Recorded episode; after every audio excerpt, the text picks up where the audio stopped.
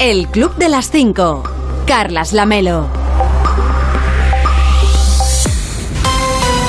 ¿Qué tal? Muy buenos días. Son las 5 de la mañana, son las 4 en Canarias. Ya es 11 de abril. Quedan 264 días para acabar 2022 y solo 111, 111, para el próximo 1 de agosto, por si a usted le interesa el dato. Hoy va a salir el sol a las 7 y 16 en Malgrat de Mar, en el Maresma, en Cataluña, a las 7 y 53 en Lora del Río, en la Vega del Guadalquivir, en Andalucía, y a las 7 y 56 en Monforte de Lemos, en Lugo. Y para entonces, para cuando salga el sol, ya les habremos contado que...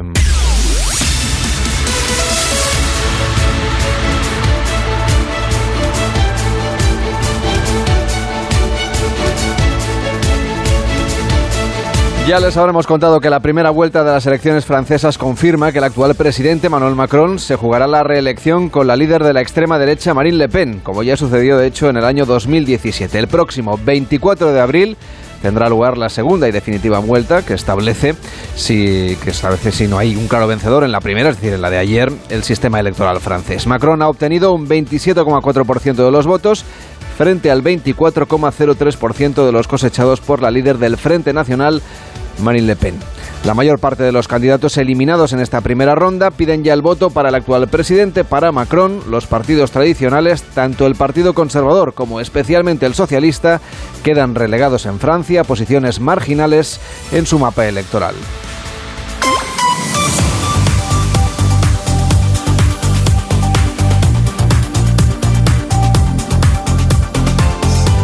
Y el debate de investidura de Alfonso Fernández Mañueco como presidente de la Junta de Castilla y León empezará en unas horas en las Cortes Autonómicas. Tras el acuerdo de gobierno firmado el pasado 10 de marzo con Vox, Mañueco se prevé que sea elegido esta noche, casi dos meses después de las elecciones. Y en Ucrania, las tropas rusas empiezan su ofensiva en el Donbass. Las tropas de Vladimir Putin han destrozado el aeropuerto de Dnipro, mientras Estados Unidos promete el suministro de armas que sea necesario y alertan también que el nuevo responsable de las tropas rusas, el general Alexander Pornikov, tiene un largo historial de acciones militares atroces. De lunes a viernes a las 5 de la mañana, El Club de las 5. Onda Cero. Carlas Lamelo.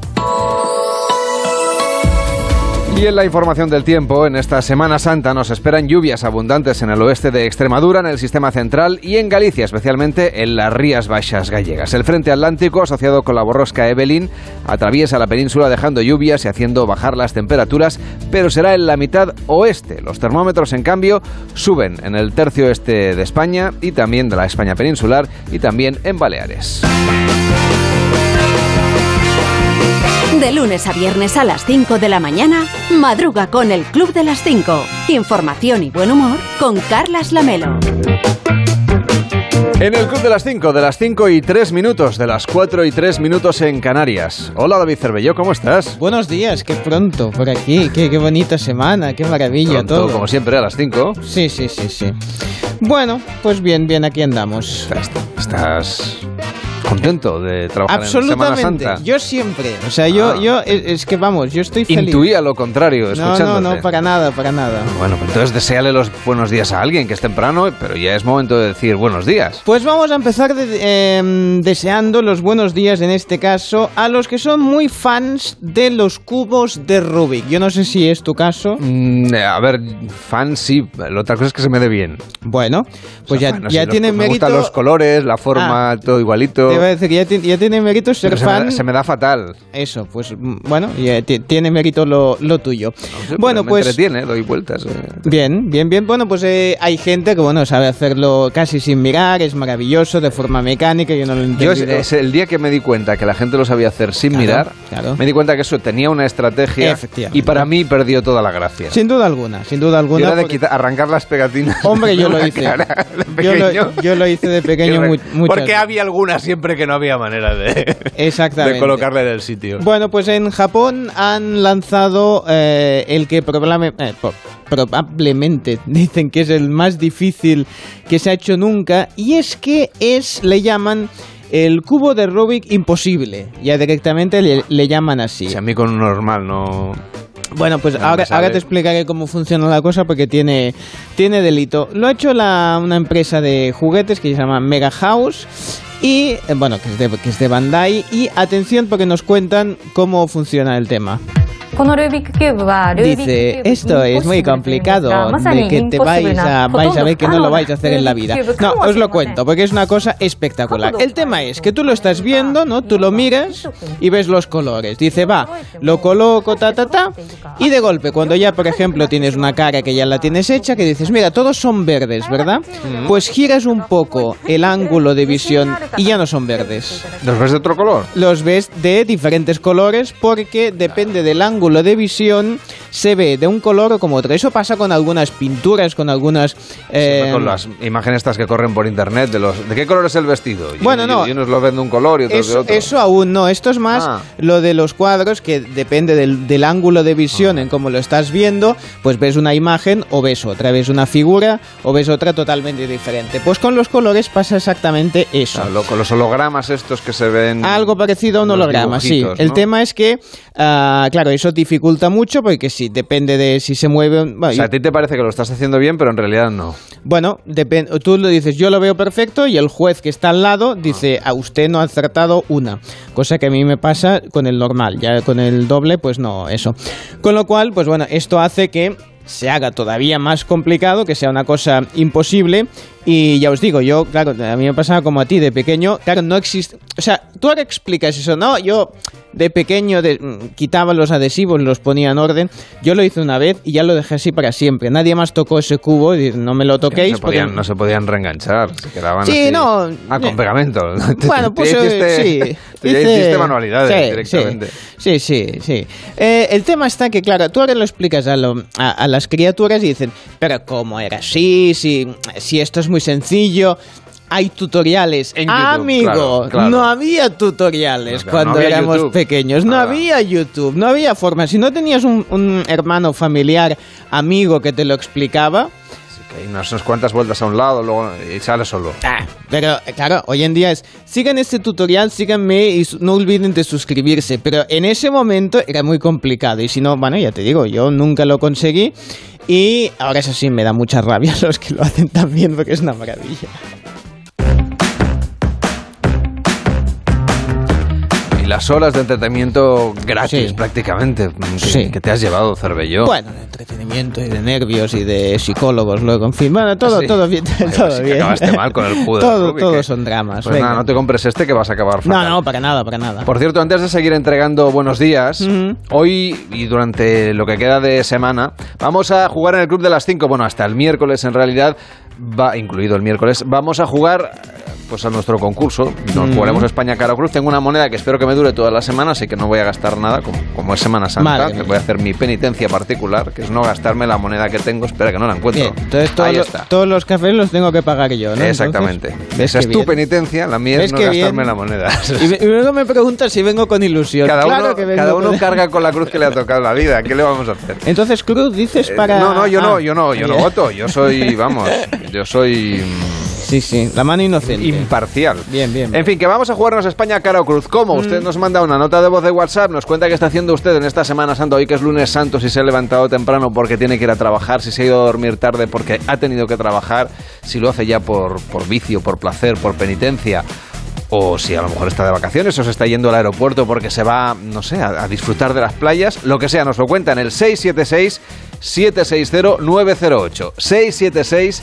676-760-908 y de paso pues puede apostar por una comunidad autónoma, por la que usted elija. Puede ser la suya, la de su vecino, la de su mujer, la de su marido o la de su amigo. 676-760-908, cara o cruz. Nosotros lanzaremos la moneda en directo y si acierta son 10 puntos para esa comunidad autónoma, si falla solamente 5. A ver, cuando estemos llegando ya al Jueves Santo, qué comunidad autónoma de España remata ya en, esta edición así. Se pone, se pone digamos. Final de invierno y principio de la primavera. Segundo trimestre. Esto es como, como, las notas del Claro, como el trabajo de, los niños y todo eso. Pues las notas del segundo trimestre. 676-760-908, el WhatsApp del Club de las 5. Mientras Cervellón nos sigue contando, por ejemplo, a quién más le va a dar hoy los buenos días. Hombre, yo a Chanel. Yo le daría los buenos días a Chanel eh, todos los días. No a la colonia. No, no, a la colonia no, a la, a la cantante, Ajá. porque mm, yo soy muy fan de, de ella. Hacía muchos días que no hablabas de Eurovisión. Sí, muchos días que nos daba la turra con el tema. eh, yo soy muy de Eurovisión, soy muy de Chanel, con lo cual mm, buenos días hoy y todos. Pero atención, porque este fin de semana ha estado en un programa de la televisión holandesa, televisión que yo... No te pierdes nada. No, no, bueno, a ver, también está la- las fuentes que te van dando información de por dónde van los tiros, porque si no, no, me da la vida para todo. Pero el tema es que hay un, un programa de la RTL que se llama Ginec, donde no solo actuó, sino atención, porque no es de esas canciones que dices, yo qué sé, según qué artista dice, pues te hace una versión acústica, ahí con la guitarra clásica o alguna cosa, y dices, hombre, pues de este tema, la verdad es que no me lo esperaba, y ojo con la versión acústica del Slow Mo. Hola daddy, voy siempre primera, nunca secondary. Apenas hago tum tum con mi boom boom y le tengo dando zoom zoom a Miami. Y no se confundan, señores y señores, yo siempre te repí. Para romper caderas, romper corazones, solo existe una. No está, no está nada mal esta, mm, esta, esta versión, ah, donde ah, además, pues bueno, también estaba, o sea, bueno, la gente estaba ahí en el programa alucinando, O sea, entusiasmada. esto forma parte de la campaña un poco de promoción. Hombre, y por supuesto. Cosa que normalmente no hacemos, no hacemos nada bien esto el, el resto de años, que pensamos, ah, vamos a ganar y nos quedamos aquí. No, no, hay que ir por todos los países, por todos los programas y, y presentar las, las canciones, claro que sí. Bueno, pues en ese programa también estaban los candidatos de Ucrania, que también son uno de los favoritos, y los que estaban en ese programa decían, cuidado que tenemos aquí dos de los grandes favoritos. Es decir, que Chanel sigue estando eh, entre las candidatas a como mínimo yo creo que quedar entre las 10 primeras. Recordemos que las semifinales son el 10 y el 12 de mayo. Bueno, España va a la gran final en directo, que será el 14 y que será en Italia. Estará presentada por Mika, no el helado, ¿eh? El, o sea, el, el can- no, lo digo porque, a ver, eh, el cantante eh, estará Laura Pausini, maravillosa, y eh, un presentador típico de, mm, de- de, digamos, los programas así tipo, tipo de X Factor y todo eso en Italia, que es Alessandro Catalán. ¿eh? Así que, bueno, mm, espectacular todo lo que nos espera, aunque recordemos que una de las favoritas de momento también sería el tema de Italia, que apuesta muy fuerte. Así que, bueno, Italia, ¿tú crees que repetiría? bueno, a ver, seguidos. el tema es que va con Mamut y Blanco, que es, bueno, hacen un eh, ganado San Remo, tienen ahí, juegan en casa, tienen una serie de ventajas, gustan mucho entre el público, así que bueno, veremos, está, está la cosa entretenida. Ya está, ya no tenemos Eurovisión más en toda la semana, ¿no? Con esto. Da- Yo, va, y no creo, no creo que es, pero no descarto nada. Vale, pues no lo descartes. Pero no lo El. Club de las 5.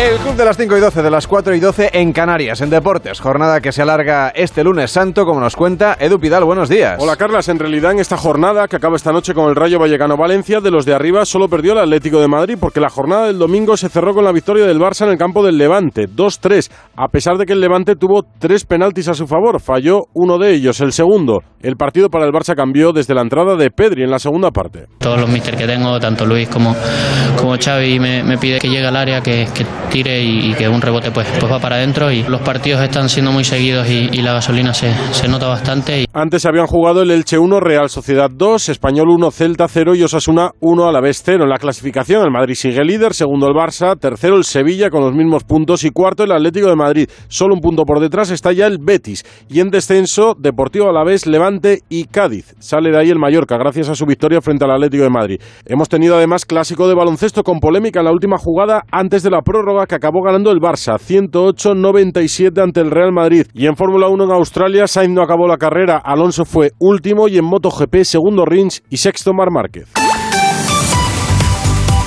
De lunes a viernes a las 5 de la mañana, El Club de las 5. Onda Cero. Carlas Lamelo. Hoy en Onda 0.es nos cuentan que el liberal, el liberal Emmanuel Macron y la líder de la ultraderecha Marine Le Pen se jugarán la presidencia de Francia en la segunda vuelta, como ya sucedió de hecho hace cinco años tras lograr los dos primeros lugares en la primera vuelta de las elecciones de este pasado domingo. Pas d'une France qui, sortie de l'Europe, n'aurait pour seuls alliés La candidata de la extrema derecha supera en esta primera vuelta al izquierdista Jean-Luc Mélenchon en su tercer intento por conquistar el Elíseo. Tras los resultados de la primera vuelta, la mayoría de los aspirantes derrotados han hecho un llamamiento generalizado para frenar la candidatura de Le Pen pidiendo el voto para Emmanuel Macron. Y la ofensiva en el este de Ucrania continúa y esta vez las fuerzas rusas han concentrado los ataques en las regiones de Lugansk y de Dnipro. Los bombardeos denunciados por las autoridades locales han destruido el aeropuerto de Dnipropetrovsk, la cuarta ciudad más poblada del país. En Onda 0.es nos cuentan que el epidemiólogo Joan Cailá y la catedrática de inmunología Friga González explicaron las consecuencias que tendrá retirar las mascarillas en interiores a partir del 20 de abril. Jaime Cantizano les ha entrevistado este fin de semana en Por fin no es lunes. Bien, primero yo pienso que deberíamos ver dónde estamos en relación a esta pandemia, ¿no? Si vemos los datos de ayer del Ministerio, los datos, en mi opinión, son aún preocupantes, ¿no? ¿Y por qué digo esto? Bueno, pues porque la incidencia en mayores de 60 años es de 420 por 100.000 en 14 días, ¿no? Y esa incidencia es como 10 veces superior a la que teníamos antes de la sexta onda epidémica, ¿no? Y que y que hay que tener en cuenta además que en siete comunidades autónomas están por encima de 500 por 100.000, que es una cifra siempre preocupante, ¿no? el límite de 500. Y otro dato que frecuentemente no se comenta, pero bueno, el Ministerio recoge que en la última semana ha habido de promedio 28 muertes diarias. ¿no? Por tanto, realmente es una cifra, son cifras preocupantes. Y por otra parte, a ver, esta medida se anuncia con dos semanas de antelación, con la Semana Santa por medio. Entonces, claro, habría que ver al día 20 de abril cómo podemos estar. Eh, evidentemente, ojalá estuviéramos mucho mejor que ahora, mm. pero si no se hace bien durante la Semana Santa, pues se puede complicar, ¿no? Por tanto, de entrada yo creo que es precipitado pues eh, quitar las mascarillas en la mayoría de sitios. Por eso cree que, eh, que el gobierno ha preferido retrasar la retirada de las mascarillas en interiores eh, después de la Semana Santa, ¿no? Sí, pero diría que ha sido un fallo estratégico anunciarlo justo antes de la Semana Santa, ¿no? Porque parte de la población puede entender que el problema está superado y puede bajar la guardia, ¿no? En la web también le explican que la duración de los síntomas del COVID es distinta en las personas infectadas con Omicron que la de aquellas que se recuperan de la variante Delta, según ha demostrado una investigación científica que pueden leer en onda0.es. Allí también le cuentan que la Organización Mundial de la Salud advierte que la aparición de la variante de coronavirus que mezcla Omicron y Omicron silenciosa, la BA2, los síntomas de todas maneras son los mismos, los que usted ya conoce, fiebre, tos, mucosidad, cansancio y dolor de cabeza. En onda0.es también le explican que el Frente Polisario ha anunciado en un comunicado su decisión de suspender los contactos con el actual gobierno español, tras mostrar su apoyo al plan de autonomía de Marruecos para el Sáhara Occidental. Esta y otras noticias las puede leer, siempre que usted quiera, en onda0.es y, por supuesto, en nuestra aplicación, que ya sabe que puede usted descargar de la tienda de aplicaciones de su teléfono. Ah, bien. ¿Usted tiene una tienda entonces en su, en su teléfono? Eso parece. Ah, qué maravilla, sí que tiene es una aplicación ¿eh? donde usted se compra aplicaciones. Ah, muy bien. ¿Y cómo compra la primera aplicación? Porque si es una aplicación... de serie. Se lo digo que me acabo, me acabo de cambiar de teléfono. Ah, que tiene un teléfono nuevo. No, se me cayó. No, tenía una desgracia que es que se me cayó el otro y se rompió. No me diga, pero ¿cuándo sucedió? No lo vi en las cartas esto. Ya, pues me lo podía haber dicho porque lo hubiera guardado en el bolsillo. Ay, pues tropecé por la calle y salió disparado. Madre mía. Y luego escribía solo. Era como un poltergeist. En lugar de un teléfono tenía un poltergeist. Habría ahí cerrado las aplicaciones, escribía solo. Una maravilla. Bueno, pues no me, no me escribía usted automáticamente no me No, usted no, es que no tengo su WhatsApp. Ah, claro, porque su Telegram ni El mío no, ni su Nokia todavía. Lo podía haber dicho porque ya le digo, me lo hubiera guardado en el bolsillo. Ahora tendría monedas para hacerme yo. Ah, o sea, que el problema es que no tiene monedas porque ha comprado y que ha comprado un móvil nuevo eh, con monedas monedas, que ha ido usted a la tienda y le ha dado. Mire, tengo unas monedas de dos céntimos, de un céntimo. He roto la hucha Bien. y- El de la tienda debe acordarse de toda su familia, ¿eh? también le digo. Bueno, bien, espero estén todos con, bien. con un camión de monedas, porque ¿se Bueno. piensa usted que los teléfonos estos cuestan baratos. Sí, no, ya me imagino, por eso digo si lo ha hecho con monedas. No sabía si iba a, soborn- a sobornar a un árbitro o a comprar un teléfono. Bueno, y piense que ahora muchos bancos ya no las quieren las monedas. Yo digo, bueno, pues ¿qué hago con todas las monedas? Yo usted a café. Sí, pero las máquinas de café tengo que hacer una queja pública desde aquí porque no aceptan las monedas de uno y de dos céntimos. Esto es hacer un feo a estas monedas que toda la vida han trabajado incansable, bueno, desde que está el euro, incansablemente para todos nosotros y ahora no las quieren en ningún sitio. Usted Bien. me las a mí que yo ya, Bien. ya veré qué hago con ellas. Bueno, no pues se preocupe. Vamos a céntimo ver. a céntimo, oiga. Sí, a ver, ¿qué quiere que le cuente? Si me dan bien los números, ¿quiere que le haga la declaración de la renta? le hombre, puede de- le bien. Decir si sale a devolver o a pagar. Eso lo digo yo, no hace falta Bien. que me lo diga usted. Yo cuando veo la mía siempre me entran ganas de devolver, pero bueno, es otra cosa. Si los oyentes quieren que les haga un horóscopo eh, solo o la declaración de la renta, solo tienen que pedírmelo en el teléfono, eh, en una nota de voz al 676-760908. Usted nos dice si nos va a salir a devolver o a pagar. Mejor que el Sí. borrador. El borrador, sí, cualquier cosa, que lo que quieran yo les, yo les leo. El yo con el borrador veo el futuro, el de la tiza. Yo- ahí se ve, es como lo del pozo del café. Usted, usted coge una pizarra de estas de, de tiza de toda Sí, la de- vida. Usted de escribe, la la, la, colegio, sí. Sí, Que ya no, ya no se os- Bueno. empiezan a no usarse ya, ¿eh? bueno, pues muy mal hecho. Entonces, borra con esto, Ah. gira el borrador y entonces ahí puede ver el, el futuro y la de polvo que hay por toda la casa porque luego esto queda hecho una porquería.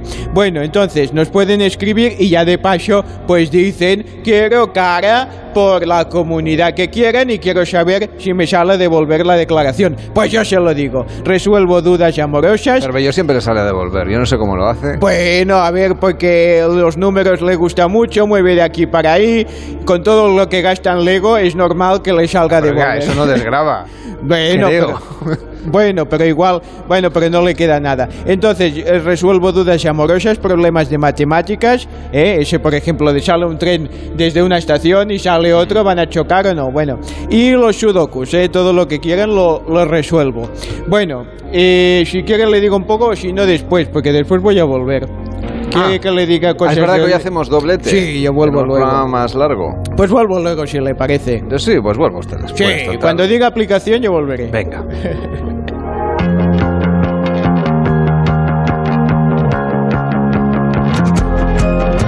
El Club de las 5. Carlas Lamelo. Estos días estamos hablando mucho de China, sobre todo por su papel en la geoestrategia internacional y por la invasión rusa en Ucrania. Pero el gobierno totalitario de Pekín, la verdad, tiene otras preocupaciones internas. Una de las más sorprendentes es la hombría.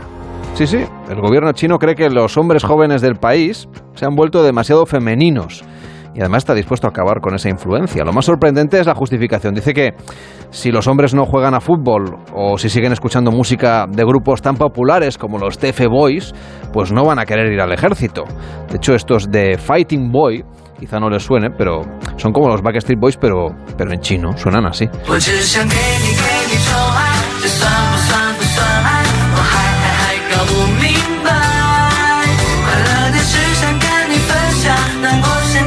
Se pregunta, ¿por qué ponen música china a esta hora? Pues, pues escuche, porque son las 5 y 23, las 4 y 23 en Canarias, y hasta ahora le contamos que altos funcionarios chinos han criticado que las nuevas generaciones se están feminizando porque sus madres y sus abuelas les educan con demasiada ternura y con condescendencia, y por eso proponen que se contrate, por ejemplo, a más profesores hombres en el sistema educativo y que los antiguos atletas formen a los chicos en pruebas físicas de mayor resistencia en el colegio. Es decir, que la educación física tenga un papel más preponderante y sea un poquito más dura.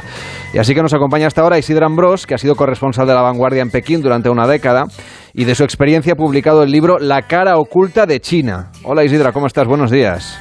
Hola, buenos días. Eh, La verdad es que nos sorprende con ojos europeos leer noticias como esta, ¿no? Que, que considera el gobierno chino que, bueno, que, lo, que sus chicos, que sus adolescentes, que sus jóvenes se están afeminando. Sí, bueno, eh, eh, el, término, eh, ellos equiparan, la verdad que sorprende un poco, pero el tema es que ellos equiparan el, el concepto ese de, de, de afeminarse, digamos, a- al hecho que, hombre, son unos jóvenes, no todos, evidentemente, ¿no? Pero muchos mm, introvertidos, em, tímidos, quizás con una autoestima, digamos, baja. Y, y entonces, claro, ellos, eh, e- este, este concepto, este prototipo de, de joven se les aleja un poco quizás de, de los esquemas varoniles, de, de, de héroes militares de, de décadas atrás. Y, y eso le eso en concreto creo que llevó hace mm, un par de años más o menos a un miembro de de, la, de la Asamblea Consultiva China a presentar una propuesta o a, o, a pedir al, al gobierno que, que hiciera algo, digamos, para, para subsanar este, este problema. Un problema que, en mi opinión, viene provocado quizás por la política del hijo único, porque son, son unos chicos, en definitiva, que han vivido mm, eh, su infancia en solitario, ¿no? Con los abuelos, con los padres, pero sin mucho contacto con, con amigos. Y creo que eso ha influido mucho. Desde luego, lo, lo que nos sorprende también es pensar, bueno, quizá es que las generaciones anteriores sí que eran, no sé, mm, con una autoestima mucho más alta. Claro, tú conoces mejor, desde luego, que nosotros a- al pueblo chino. Bueno, pero mm, visto desde los desde aquí, desde Europa, tampoco es que los veamos, perdóname, ¿eh? pero la alegría de la huerta. no, Pero quizá nos pasa- equivocamos y tenemos un, un prejuicio sobre los chinos. Hombre, yo, yo, yo diría que, que, que más bien ahora es, están más alegres que antes, porque, hombre, su poder adquisitivo es mucho más elevado, tienen, eh, digamos, un nivel de confort eh, equivalente al nuestro. Lo que pasa que sí que es cierto que no hay que olvidar que, China en la época de Mao, aunque, aunque suene lejana, eh, estuvo 30 años eh, encerrada, aislada sin con, con pocas influencias externas y en cambio ahora aparte de que están abiertos al mundo evidentemente el, el, el principal la principal corriente de influencia que les llega es los vecinos eh, de Corea del Sur y de, y de Japón y en eso eh, la, la juventud eh, japonesa, que es la un poco la que marca la pauta, la- las modas, es muy andrógina. Y hasta el punto, por ejemplo, que muchas eh, chicas japonesas em, están inquietas, les preocupa el hecho de que los jóvenes, eh, sus novios, para entendernos, eh, eh, quieren o, o exigen o sugieren, podemos emplear el verbo que queramos, que estén más delgadas que, que ellos, pero es que ellos eh, están ya muy delgados, muy estilizados. Por ejemplo, em, Bueno, hemos visto el grupo este de, de Fighting Boys que hemos escuchado antes, por ejemplo, otros grupos juveniles, y es verdad que son, en fin, son todos muy delgaditos, todos muy, muy Bueno, yo parecidos los unos a los otros. Sí, yo una vez me encontré eh, en una perfumería eh, que la verdad es que me, me- se me cruzaron los cables, me quedé muy sorprendido. Un señor mayor me, que, que viene y me dice, disculpe, usted que es occidental, es que mi hijo eh, tiene un poco de pelo en, de vello en la cara y, y no sabe cómo afeitarse.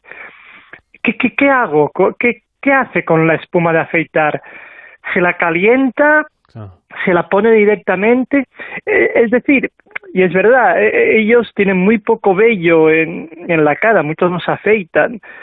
O sea, son, son, es otra, otra est- estructura, ¿no? Pero es una cuestión más biológica y racial, obviamente, pero lo que nos sorprende es la parte cultural, porque aquí sí digamos que hay reacciones y declaraciones que hemos leído recientemente, ¿eh? de hace eh, unos días, del Ministerio de Educación China, de China, por ejemplo, pues tratando de proponer que se reclute antiguos atletas para que hagan clases de educación física un poquito más fuertes ¿eh? para, para, fortalecer también la musculatura de los chavales, algo que solo está orientado a los estudiantes masculinos, no a las chicas, y que además culpen, por ejemplo, a las madres y a las abuelas de mimar en exceso a los varones y que eso los hace pues un poquito más pusilánimes. Que, que claro, claro, claro, pero, pero fíjate que es que eso, todo, todo esto viene de la misma de, de, de, de la misma con, tema de la política de hijo único, por un lado. Por otro lado, es cierto que, hombre, la sociedad china es una sociedad eh, conservadora. Y, y luego, claro, el, para ellos, el hijo varón es, hasta ahora, era, digamos, su plan de pensiones, para entendernos, en el sentido de que el hijo varón es el que se encargará de traer eh, el, dinero a casa, que es el que va a trabajar en el campo porque es más fuerte. Y, existe esa ese subconsciente de que son pequeños emperadores y todo el mundo los mima. Y, y, eso eso ha influido muchísimo en el carácter de, de, de, que estos niños, bueno, pues hacen un poco lo que quieren, sobre todo con sus abuelos, que es que son en muchos casos los que los crían, porque los padres se han ido a, a la otra punta del país a trabajar y entonces solo vuelven a casa a verlos una vez al año o dos veces al año. Eso influye mucho. Y después hay un hay que tener en cuenta también que hasta hace pocos años eh, en, China la homosexualidad estaba considerada una enfermedad y, estaba mal visto, o sea, ese, y ahora, ahora, ahora ya no, eh, ahora digamos para entendernos son, son, legales, aunque en, en, en, mucha, en gran parte de la población mm, no los ve con, con buenos ojos. Y yo creo que todo esto es lo que influye en, en, en que hubiera este este miembro de la asamblea que hiciera esta esta propuesta y a partir de ahí el gobierno reaccionara porque porque es verdad es una sociedad muy conservadora. Desde luego nos, lo que nos suena a nosotros es un poco machista también no visto desde aquí sí no sí sí sí sí eh, eh, es verdad y y fija pero hay que fijarse en que es verdad que es, es una sociedad machista pero por otro lado la mujer en China eh, manda mucho, eh, digamos, eh, bueno, en la casa evidentemente, pero también en la sociedad, pero sin embargo, en las estructuras de, de poder del gobierno, del partido sobre todo, que es quien de verdad manda en China, eh, la presencia femenina es mínima. Creo, hablo, hablo de memoria, pero creo que en el Politburo que, que hay, que son unas 30 personas, creo que hay una mujer, por ejemplo. Eh, con eso ya creo que queda dicho la, la, la, la vamos, la, la minoría en que se mueven las mujeres, que por otra parte son muy activas, son muy emprendedoras y, y, muy dinámicas, mucho más que los hombres, en China y, y en toda Asia en general. Eh, sobre lo de las minorías, claro, en China además se vio agravado por la política del hijo único, que es que directamente se promovía la natalidad masculina y eso ahora está empezando a tener también consecuencias sociales porque a la hora de emparejarse, de ligar, para entendernos, claro, cada chica tiene un montón de posibles candidatos. ¿Cómo lo están gestionando esto? Ellas muy bien, digamos. No, claro, pueden elegir. no, o pueden descartar mejor, quiero decir. Claro, claro, claro. Sí, pero el tema, el tema es muy, es muy preocupante, diría yo también, porque por dos razones. Hombre, por un lado, porque eh, se, da, se ha dado durante muchos años eh, el caso, la situación de que se han producido, se produjeron muchos, muchísimos abortos en cuanto eh, la pareja sabía que el bebé que estaban esperando era niña, hasta el punto que el gobierno prohibió dar a conocer el resultado de las ecografías para, para no influir en esa decisión. Eso, eso por un lado. Y después se da el caso de que en una sociedad tan competitiva y, en una evolución tan rápida como la China, eh, hay muchos chicos jóvenes que se quejan de que ellos nunca eh, tendrán novia o se llegarán a casar porque eh, las chicas quieren eh, seguridad, seguridad material, en el sentido de que eh, ellas buscan un novio pues que tenga un coche, que tenga un buen empleo em- y que sea un empleo con proyección de futuro y que tengan un piso de propiedad. Si no cumplen estos requisitos, difícilmente se van a casar con, con su novio. Hombre, evidentemente sí, que hay muchas que se casan por amor y aunque aunque su novio sea un estudiante y, y no tenga nada de, esta, de, de, de estas condiciones materiales, digamos, ¿no? Pero eh, hay, hay muchos jóvenes que yo, no sé, aquello que vas a tomar el café y, y hablas con, con, con el camarero y tal, y me decían eso, no, no, yo, yo creo que nunca llegaré a casarme porque, claro, exigen mucho y yo no tengo un salario suficiente para, para cubrir estas aspiraciones. Es un planteamiento muy capitalista. Bueno, es que eh, salvajemente capitalista. Eh, yo una vez le pregunté a, a, a una- a unas estudiantes, decir, bueno, ¿y vosotras em, en qué, qué sois, tenéis alguna creencia? ¿Sois católicas? ¿Sois budistas? En fin, ¿creéis en algo? No, no, y me dijeron, mire, disculpe señor, pero aquí solo creemos en el dinero. Bueno. Pues menos mal.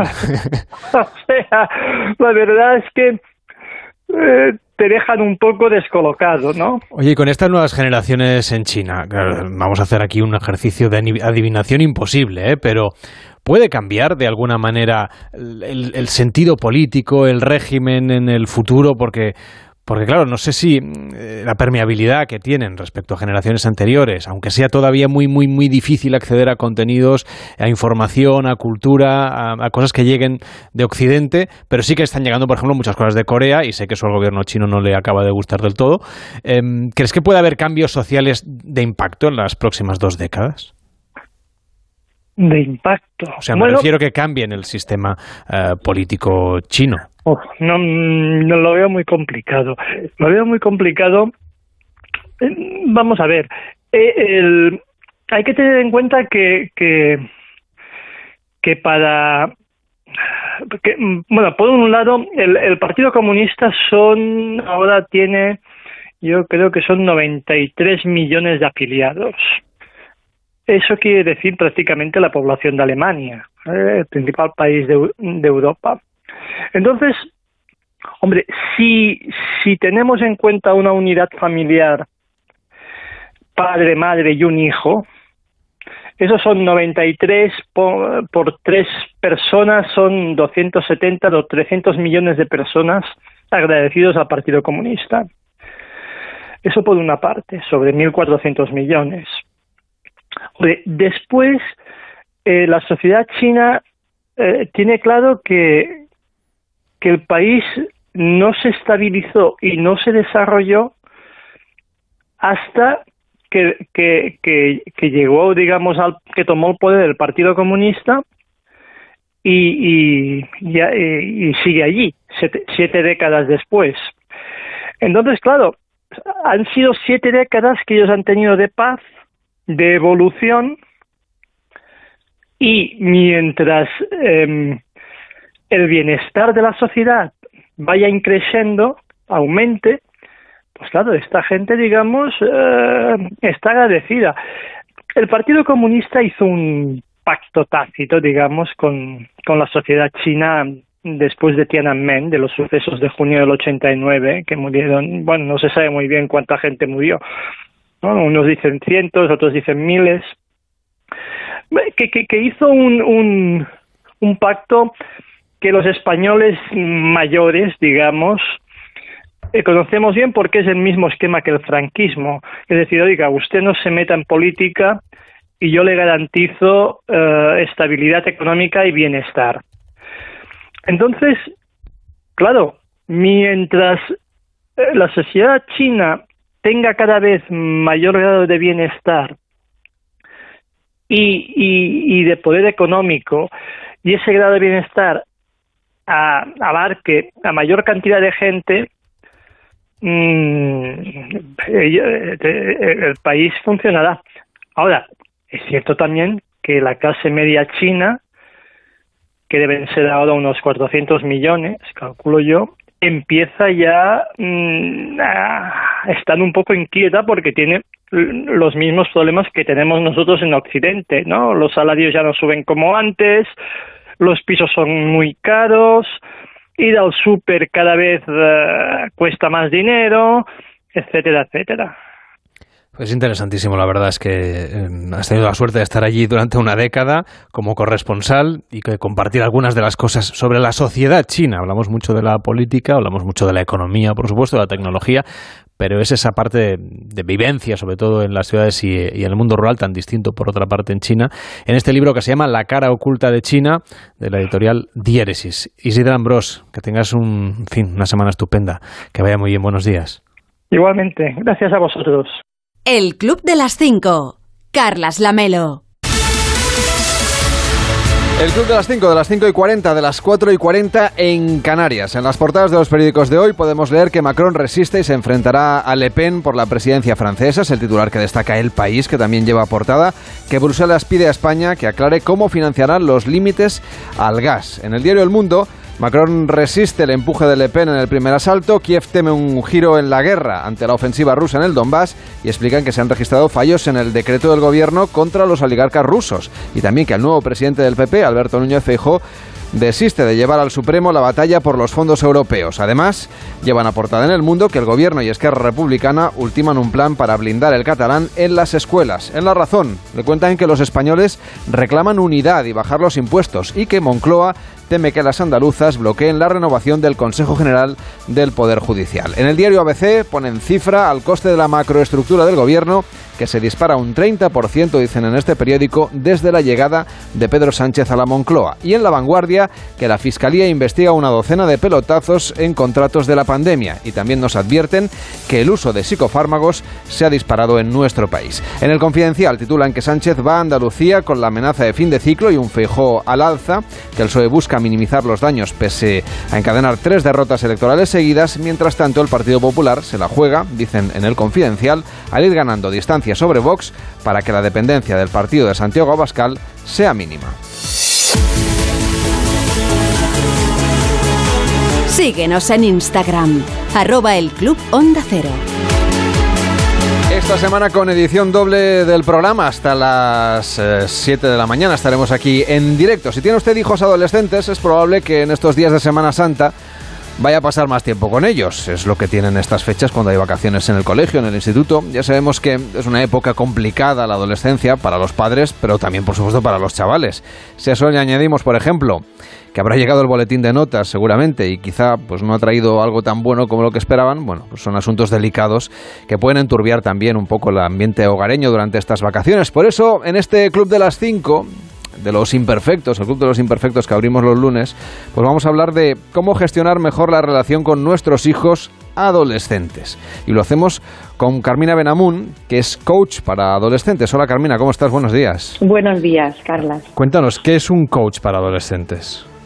Mira, la figura de un coach sería, tú sabes que en la etapa adolescente los, los chicos y chicas ya no quieren parecerse a mamá y a papá, y, y, lo que van a hacer es abrir campo con los amigos. Entonces la figura de un coach estaría en ser esa persona adulta que las puede y les puede acompañar, pero que no les pega la chapa como los padres y las madres, que en esta etapa suele pasar mucho esto, y por eso hay la transgresión y los pulsos que nos encontramos muchas veces en, en las familias. Entonces sería alguien de confianza que saca el mejor talento, que les hace reflexionar, espíritu crítico y sobre todo, Carlas, una cosa súper importante es empezar a trabajar esa inteligencia emocional tan importante en todas las etapas, pero en esta diría que mucho más. Pero cuéntanos, la- ¿los adolescentes que llegan a tus manos es porque ya son problemáticos o- o no? O digamos, eh, es como una parte Mm. más de la formación.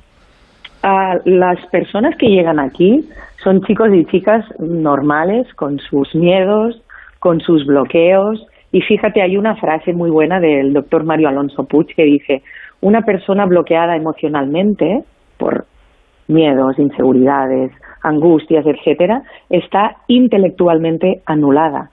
Entonces, llegan aquí personas normales, familias maravillosas, ah, con dificultades más o menos graves, pero sobre todo lo que yo veo que necesitan ahora es mucho soporte, mucho acompañamiento y mucha comprensión y que alguien les guíe sin, sin amenazas, sin castigos, sin obligarles siempre a todo.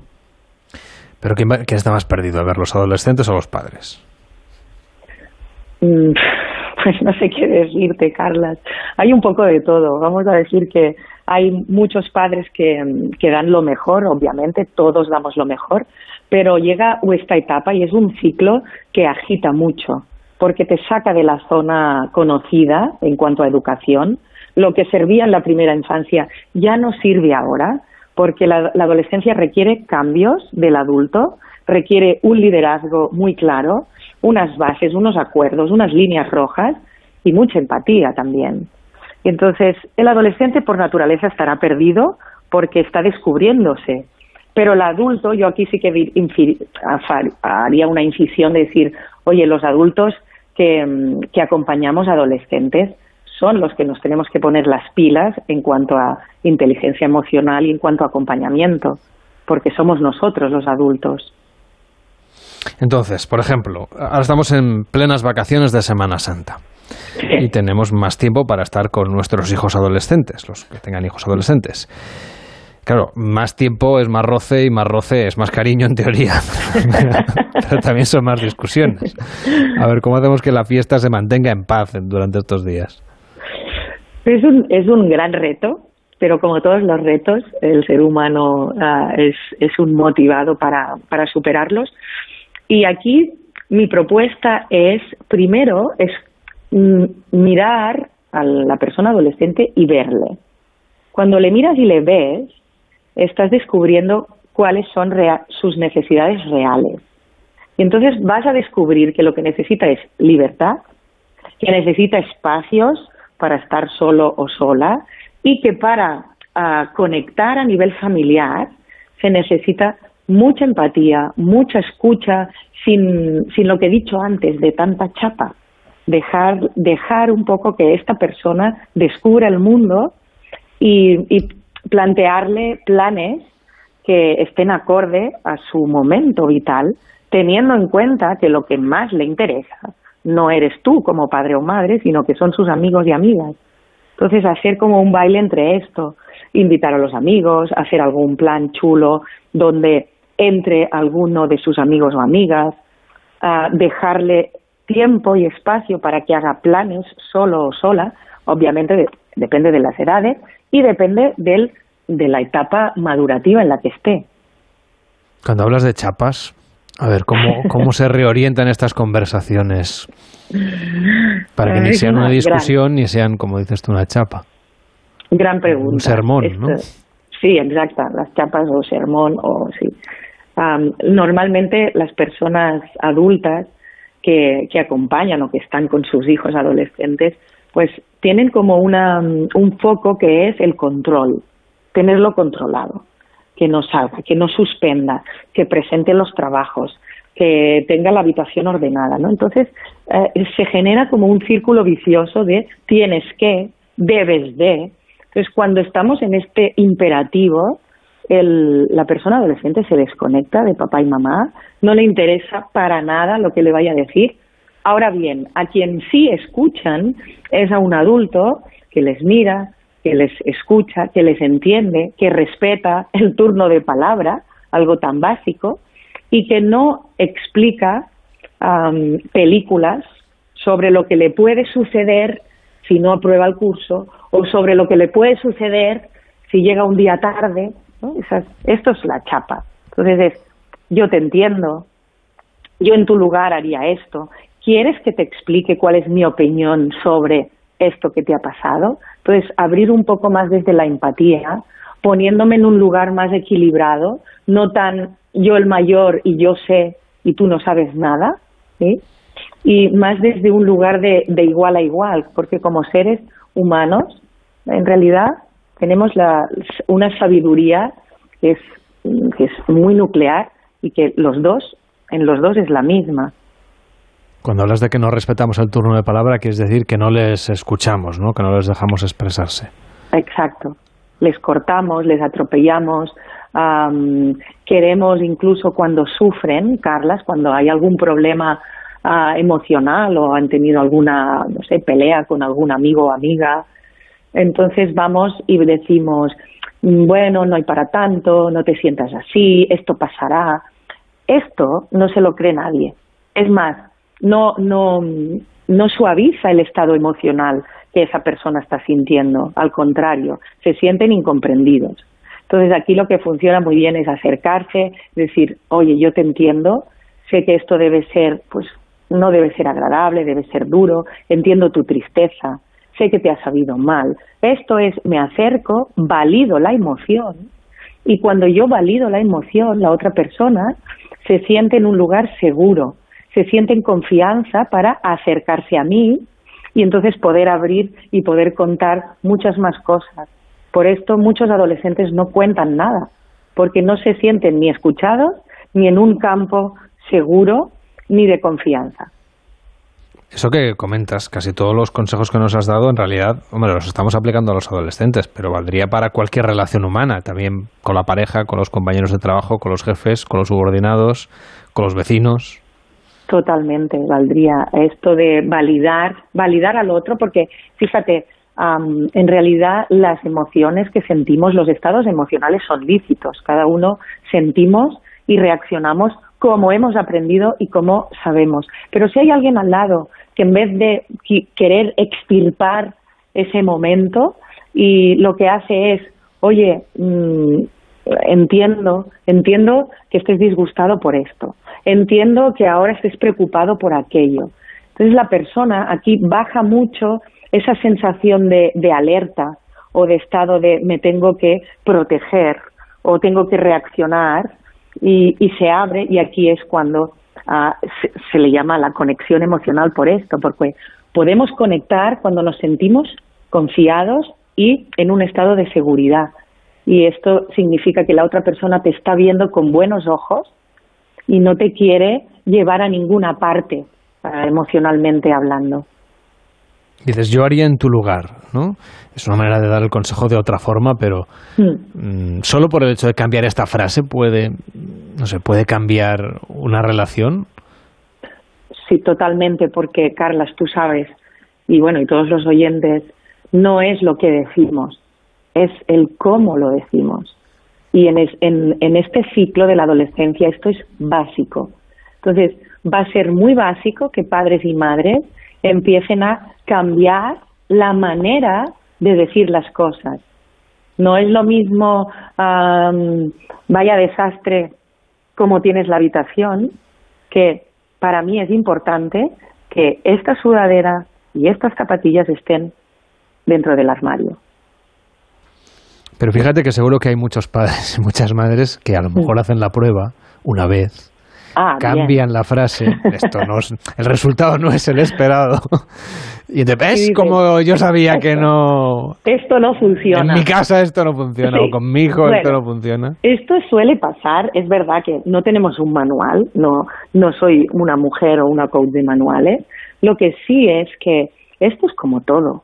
Oye, si tú vas al gimnasio y, y quieres tener bíceps, si tú haces un pase de, de, de pesas un día, pues oye, Sí, no, no. te va a servir. Ahora bien, si tú lo repites y vas tres días a la semana, entonces al cabo de un tiempo se va a notar. Lo que pasa que el, el ser humano de- quiere resultados tan rápidos y esto es fruto de esta impaciencia que tenemos, que es una emoción y es un estado muy inmaduro, muy infantil aprendido en la infancia y que un adulto que sabe ah, dónde quiere llegar, que sabe dónde está el foco, sabe que día a día tiene que repetir, tiene que perseverar, tiene que ser disciplinado para que hayan unos resultados de peso. Entonces, la comunicación y la conexión es lo mismo que ah, ir a hacer pesas. Necesitamos tiempo y disciplina. ¿Qué podemos hacer, por ejemplo, en el día a día, más allá de los momentos de discusión o lo que decías tú de las chapas, em, para eh, encontrar momentos de relación con nuestros hijos adolescentes que, claro, ya no nos ven como...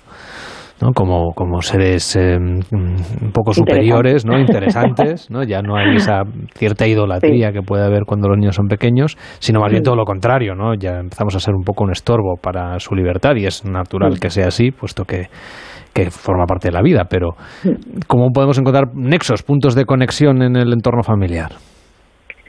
Primero, entender que esta etapa es como es, es de separación, que pasas de ser el héroe a ser el archienemigo. Esto, tenerlo muy claro, que no, no estará en que el rechazo o las pocas ganas que tenga esa persona adolescente de estar contigo como padre o madre no es nada personal, es porque le interesan otras muchísimas cosas y necesita descubrirlas para ir madurando y saber quién es. Entonces, estos nexos de unión serían, ah, primero, escucharle, saber también qué aportación quiere hacer él o ella, qué le interesa, qué le motiva, y hacerles partícipe. Ah, llega un momento que mm, la primera infancia es, ah, llevamos los niños al cole, llevamos los niños a extraescolar, niños para arriba, niños para abajo, haremos esto, tenemos esta cena, esta comida, bien, pero ahora es, oye, ¿qué os apetece? Tenemos estas opciones a nivel familiar. ¿A ti qué te gustaría? Es- sería como hacer una asamblea familiar donde poder escuchar todas las opiniones y poder entre todos, mm, de forma muy madura y muy adulta, elegir qué le conviene al equipo, porque la, familia es, es una tribu, es una equip, es un equipo, un equipo. Entonces todos somos importantes, ¿no? desde el, el central, el portero, incluso la, la gente de asistencia, da igual. Todos estamos implicados y si implicamos al adolescente en X decisiones, tipo, pues no sé, la cena o un cumpleaños o un viaje, sería esto, implicarlos sobre todo y escuchar, escuchar mucho y callar mucho más. Entonces, si los implicamos, pero que nos dicen es no, yo lo que quiero es ir con mis amigos y, o estar en la habitación o jugar con el iPad o, Mm. o jugar a los videojuegos, es decir, algo que sea individual o solamente con sus amigos, ¿cómo, digamos, ya nos has dicho ¿eh? que no hay que rendirse a la primera, ni a la segunda, ni a la tercera, ni a la quinta, pero ¿cómo continuamos con la estrategia para acercarlos de nuevo a, a la familia o a, o a los padres? Claro, esto, Carlas, será también muy voluntario del momento. O sea, mientras tú sabes que cuando hay presión, da igual, sea adolescente o sea un adulto. Si yo presiono a mi pareja para que venga conmigo a cenar, ah, lo más probable es que no le apetezca o no haya el flow que, que podríamos lograr. Entonces es sin presiones, dándote cuenta de que quizá mm, pues mm, no le apetece tanto eh, los planos familiares, pero sí vamos a poner como una premisa de, oye, de, de todo esto, de estos planes que tú haces con tus amigos, ok, pero uno de los días vamos a ir a una comida familiar, donde están los abuelos, estarán amigos, y esto para mí es importante hacerlo y quiero que vengas, porque me gusta estar contigo. Y entonces que también vean que, que ellos están integrados. Luego, marcar mucho las líneas rojas. Tú has sacado el tema de las pantallas. Esto es un temazo. Los padres y madres tenemos que posicionarnos desde el dar la cara y poner límites. Igual que todos los días no comen comida basura, ni se toman una Coca-Cola, ni se toman, no sé, un chupito de Jack Daniels, pues lo mismo. Una pantalla o cinco horas diarias de pantallas, esto es inadmisible. Les vuela la cabeza y es muy perjudicial para toda la salud familiar y personal. Entonces, marcar acuerdos, qué es lo que sí, qué es lo que no se puede hacer y balancearlo mucho, Carlos, en, en el tema de cómo, cómo mm, cómo, cómo él lo está viviendo, si es responsable o no, si está respondiendo o no a lo que se le pide. ¿Y tenemos que conocer a sus amigos? Siempre. Hay una, hay una premisa que, escuché hace años, una entrevista que le hicieron a José Antonio Marina, ah, que dijo, los amigos de tu hijo adolescente te interesan. Te interesan mucho, porque ah, él va a hacer este tránsito hacia la adultez con estas amistades. Porque ahora a quien va a escuchar más es a estos amigos y amigas. Carmina Benamut, muchísimas gracias por estar con nosotros y explicarnos todas estas cosas que espero que podamos ir aplicando mientras cultivamos la paciencia. Que vaya bien, buenos días. Gracias. Hasta luego. Chao, chao. Participa en el Club de las 5. 676 760908.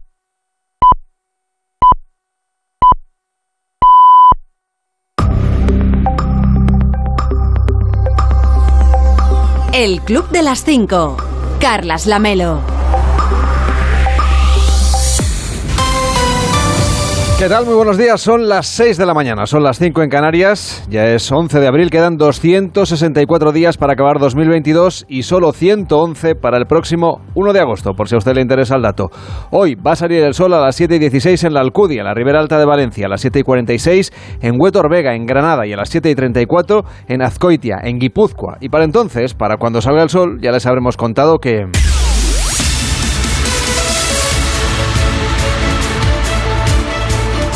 Ya les habremos contado que ya tenemos resultados de la primera vuelta de las elecciones francesas. Eh, Elena Bueno, ¿cómo estás? Buenos días. Muy buenos días, Carlas. El escrutinio de esta pasada noche confirma que el actual presidente Emmanuel Macron se jugará la reelección con la líder de la extrema derecha Marine Le Pen, como de hecho ya sucedió en el año 2017.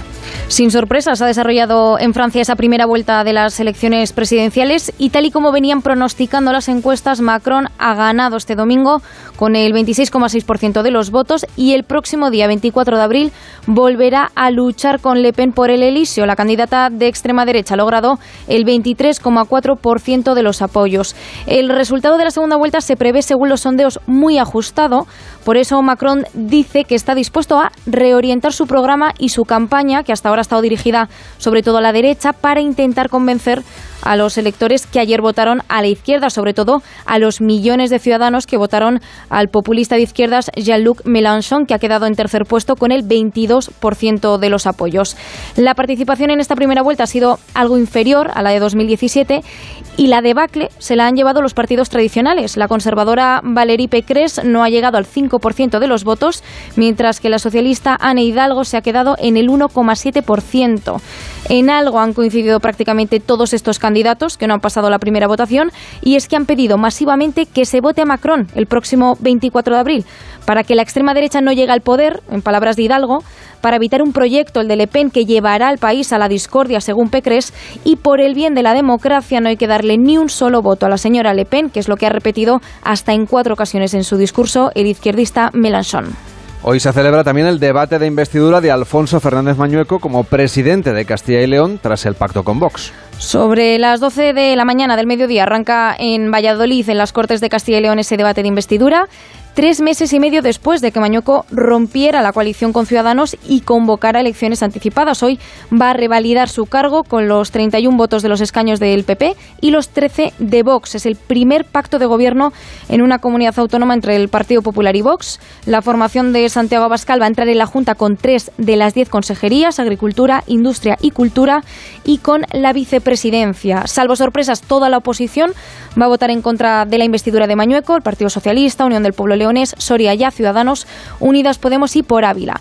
¿Y quién va a acompañar hoy a Mañueco? Pues el nuevo líder del PP, no. Feijó va a evitar de momento la foto con Vox, tiene reunión de la Junta Directiva y en una entrevista en La Voz de Galicia lo que ha dicho es que sí irá, si puede, a la toma de posesión del próximo 19 de abril. Quienes en principio sí van a estar hoy, este lunes, apoyando a Mañueco son el portavoz del PP en el Senado, Javier Maroto, y la presidenta madrileña Isabel Díaz Ayuso, que dijo al diario El Correo que estaría un rato en la investidura de su compañero.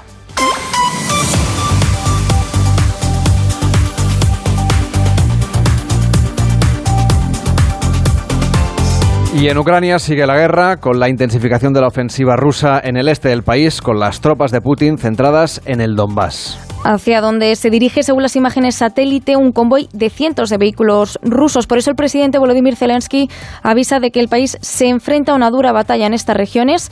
Todavía hay gente además atrapada en el Donbass. Muchos están intentando huir, pero no lo están teniendo nada fácil porque los bombardeos no cesan. De hecho, la Cruz Roja ha alertado de que desde hace una semana no puede hacer llegar la ayuda humanitaria, alimentos, agua a la ciudad de Mariupol. Ante este panorama, Kiev sigue pidiendo más armamento. En una entrevista en la cadena NBC, el ministro de Exteriores Dimitro Kuleva ha ofrecido un pacto a la OTAN. Dice que les pide que sigan enviando ayuda a Ucrania y a cambio el país seguirá luchando para evitar que a Putin se le pueda ir de las manos esto y acabe atacando a un miembro de la alianza. Este lunes, el canciller austríaco Karl Nijama va a viajar a Moscú para reunirse con Putin. Ayer mantuvo un encuentro en Kiev con Zelensky y hoy se dirige a Rusia, dice, para impulsar el diálogo con Ucrania, para señalar también los crímenes de guerra que está cometiendo el Kremlin. Y en Luxemburgo se van a reunir también este lunes los ministros de Exteriores de la Unión Europea. El jefe de la diplomacia, Josep Borrell, acude al encuentro recién llegado de Kiev y después de reunirse ayer con el Tribunal Penal Internacional, con el que abordó la investigación sobre los crímenes de guerra que se están cometiendo en Ucrania. Y allí, por cierto, se cumplen hoy 47 días de invasión y, según Naciones Unidas, ya son al menos 1.793 los civiles ucranianos que han muerto, 2.439 los que han resultado heridos. Gracias, Elena. Que tengas un feliz día. Igualmente, Carlas. Gracias. El Club de las Cinco. Y en este lunes santo arranca también la semana en lo deportivo. Edu Pidal, buenos días. Hola Carlos, buenos días. En esta semana de Semana Santa, que además será Semana Europea, en la que los españoles se van a jugar la clasificación para las semifinales de Europa League el Barça ante el Eintracht y de la Champions, el Villarreal ante el Bayern, el Real Madrid ante el Chelsea y el Atlético de Madrid ante el Manchester City. Y todos dejaron diferentes sensaciones en la jornada de liga que acaba hoy con el Rayo Vallecano Valencia, pero que ayer domingo vivió el final con el Levante 2 Barça 3. Tres penaltis a favor del Levante, falló uno de ellos y el Barça, mejorando en la segunda parte con la entrada de Gaby y sobre todo de Pedri, pudo superar al colista de la liga. Lo explicaba así Xavi Hernández. Aquí perdió el Villarreal, eh, llevaban 7 de 9 puntos, ganaron el Metropolitano. Eh, son tres puntos de oro vitales para, para nosotros para seguir en la lucha.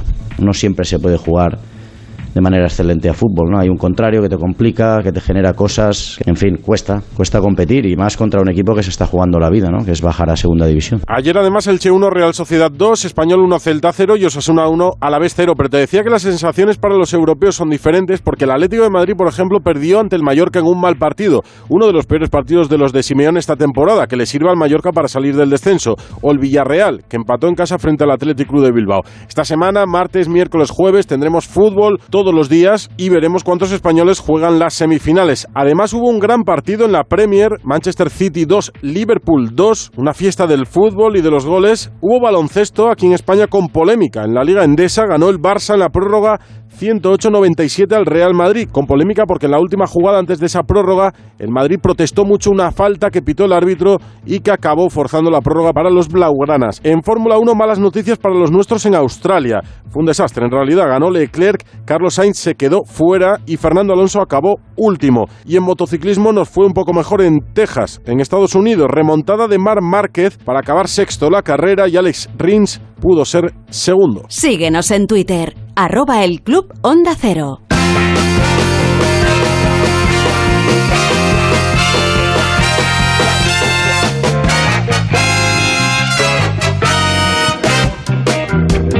Estamos en el Club de las 5, cuando son las 6 y 7, las 5 y 7 en Canarias. Hola David Cervelló, ¿cómo estás? Muy buenos días. Buenos días. A ver, ¿a quién le vas a desear hoy los buenos días? A ver, para empezar, a los fans de Leicester City, ese club inglés, y en especial al buen humor que tiene la gente en las redes, porque ah, ante la estatua que, que, se ha, que se ha expuesto cerca del estadio de Leicester City, al que fuera su presidente, digamos que la gente aquí le ha visto cierta similitud, por no decir que es igual, a Jorge Javier Vázquez. ¿Qué me dices? Sí, la verdad es que la estatua cuando la ves... eh, Vamos, es que, es que es clavado. En verdad, se trata del multimillonario tailandés Vikai Slivadanaprava, o una cosa así, tiene muchas letras, es casi una clave del wifi, eh, el apellido de este... Lo de las que te vienen con el router. Pero absolutamente, ¿eh? porque le faltan números, ¿eh? que si no, no es Un asterisco, ponle un Sí. asterisco y ya está.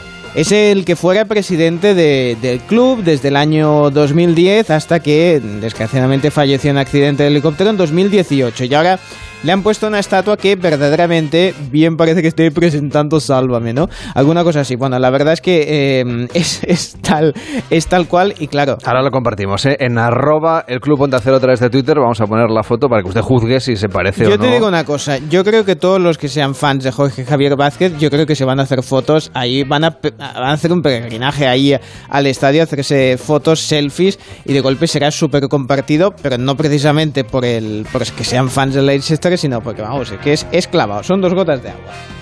Lo importante es que se parezca por eso al homenajeado y se parece. Hombre, sí, lo que pasa es que claro, aquí nosotros nos Claro, no- no- tiramos más para lo que a conocemos nosotros un nos- poquito. nos viene- no nos nos sonaba tanto su cara, claro. No, eso no.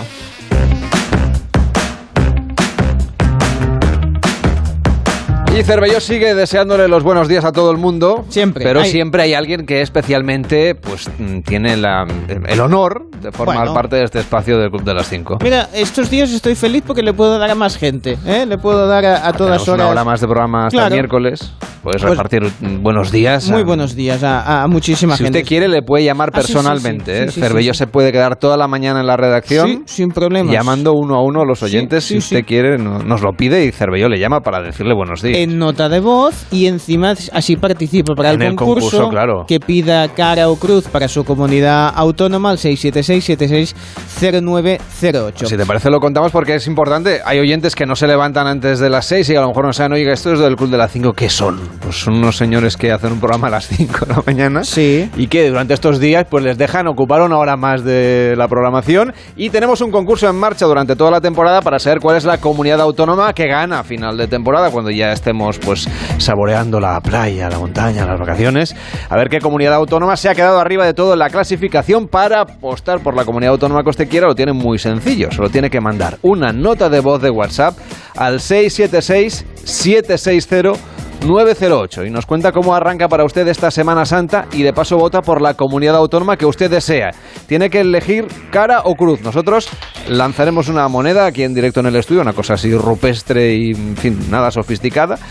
Y si acierta, le daremos 10 puntos a la comunidad autónoma que usted ha elegido. Si falla, solamente 5 por el hecho de participar. Notas de voz de WhatsApp al 676-760-908. Por si le cojo así medio dormido, 676-760-908, el WhatsApp del Club de las 5. Así que Cervelló, ya sabes, a llamar a todos los oyentes uno a uno para desearles buenos días. Muy bien. Y de paso, pues ir repasando y sumando cómo quedan los puntos hoy después del programa. Pero llamo desde el teléfono de la radio, ¿no? sí, Porque, claro, marca el cero primero, si no, Bien, no. bien, para llamar No, afuera siempre el cero. Igual luego va a salir una pasta esto. Bueno, bien. Pues venga, vamos a Es una desear... casa grande y Sí, sí, no, con no, no. un amplio presupuesto telefónico.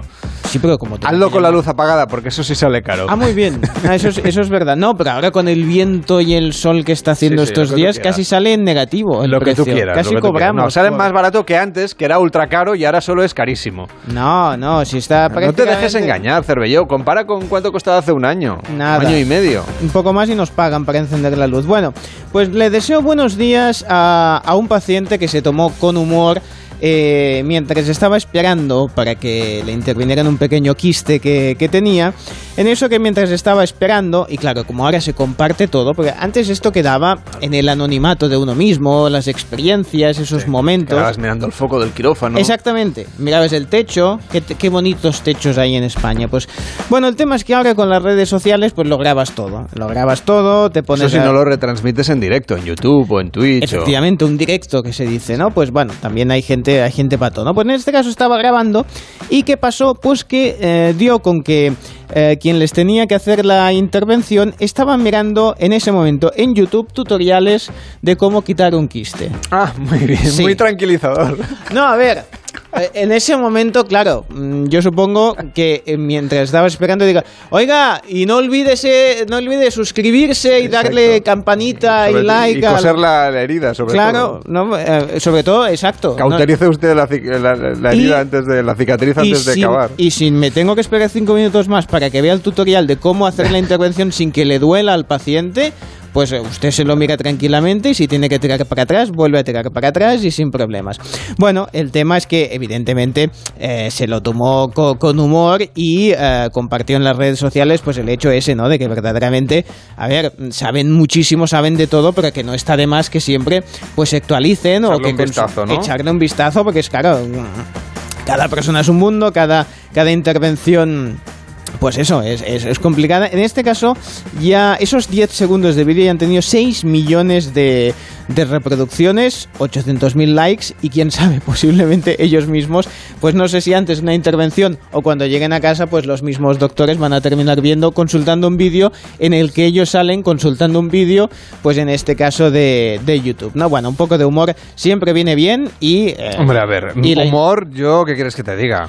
bueno, a ver, o sea, está bien, hay, hay vídeos, a ver, no todos son vídeos negativos, que Internet está lleno de cosas interesantes y A ver, puedes si- aprender... Si, te van a, o- a intervenir, te van a operar y ves al médico viendo un tutorial en YouTube sobre cómo hacerlo, hombre, es como si entras en un avión y ves al, al piloto Nunca está de también más. viendo el tutorial de cómo, cómo volar o cómo aterrizar un avión. Sí, también es verdad, visto así. Pero bueno, todo fue bien, así que nada. Un eh, feliz día al médico y, al sin, sobre todo al paciente. sin quiste y con millones de visualizaciones. ¿Qué más Ha quieres? crecido Ah, en por internet, favor, qué más por qué suerte. El Club de las 5. Onda Cero. Carlas Lamelo.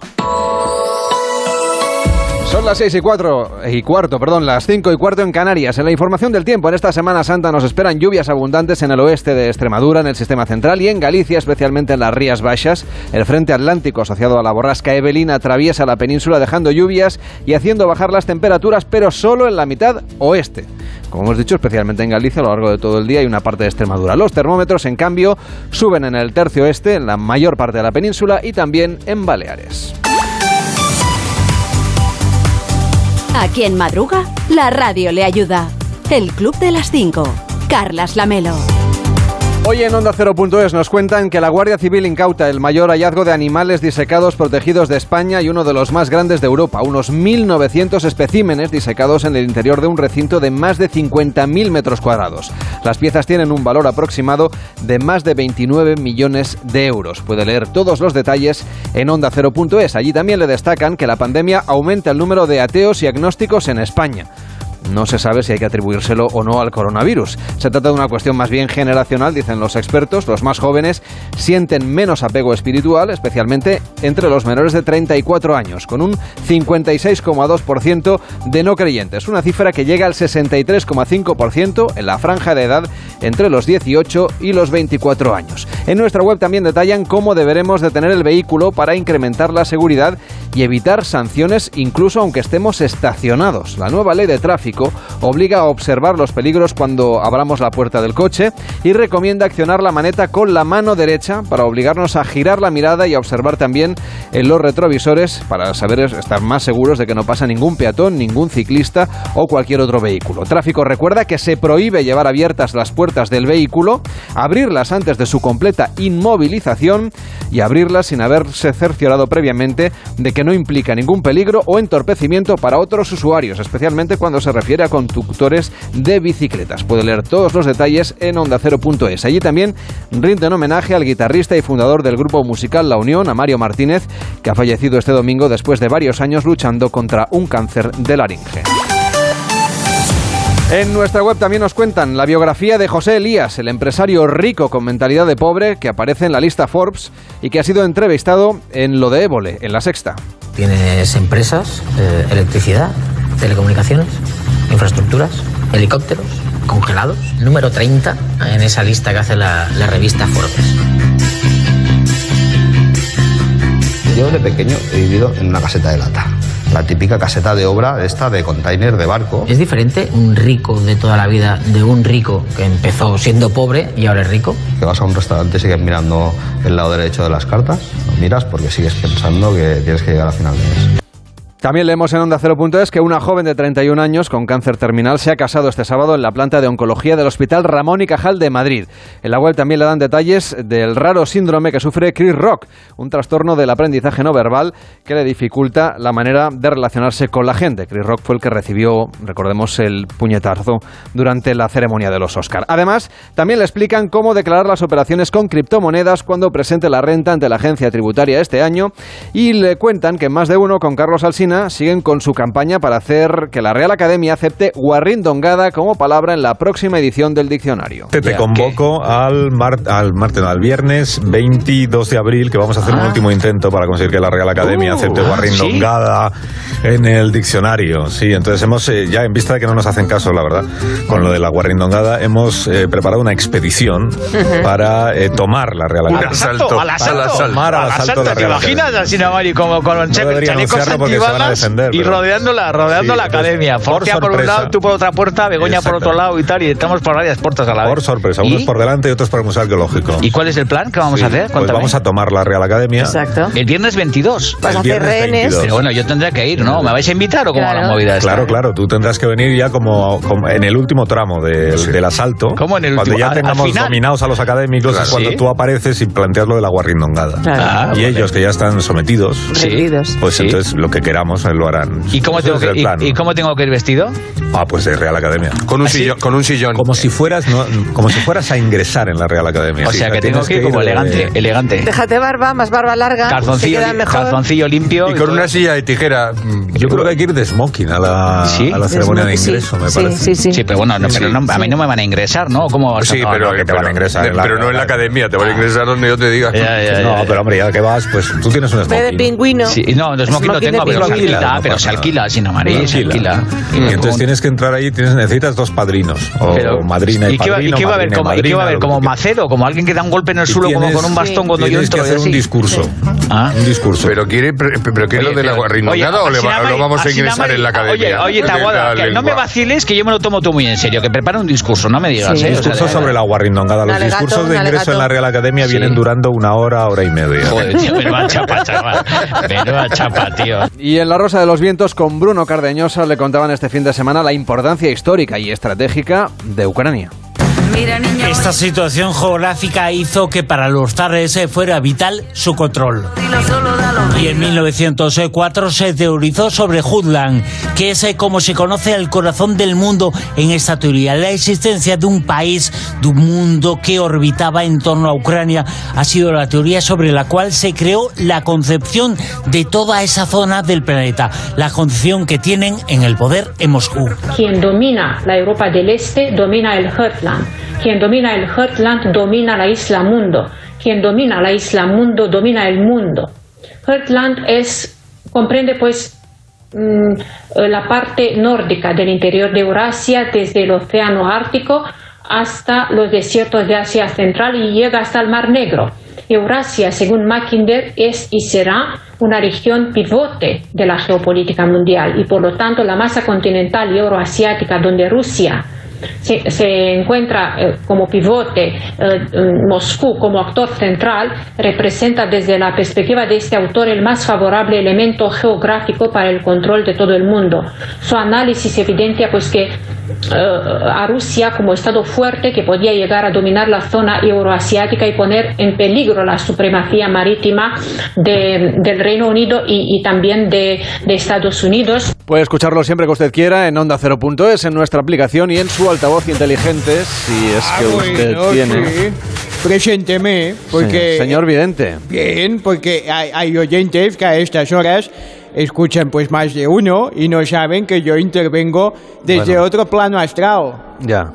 A ver, no saben que usted interrumpe o irrumpe en la Sí. antena de Onda Cero cuando usted le da la gana. Bien. Y de repente nos viene a contar aquí el horóscopo y cosas de este tipo que no sé si, si tenemos muchos seguidores que... En fin.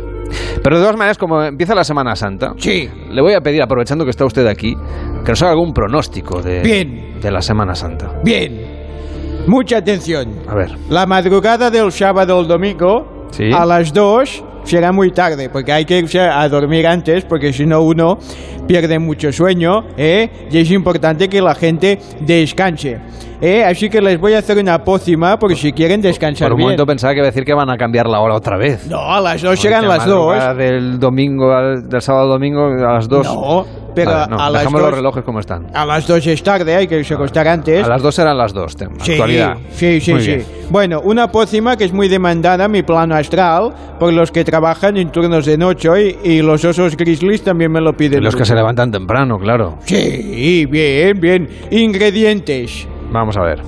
Para la pócima. Sí, Clara con su gema. Quiere decir con su yema. No, Clara y Gema son amigas mías que me dan mucha conversación mientras lo preparo. ¿eh? Ah, bueno. No me vaya interrumpiendo porque luego no da tiempo para el concurso. La gente quiere mandar notas de voz al teléfono 676-760908.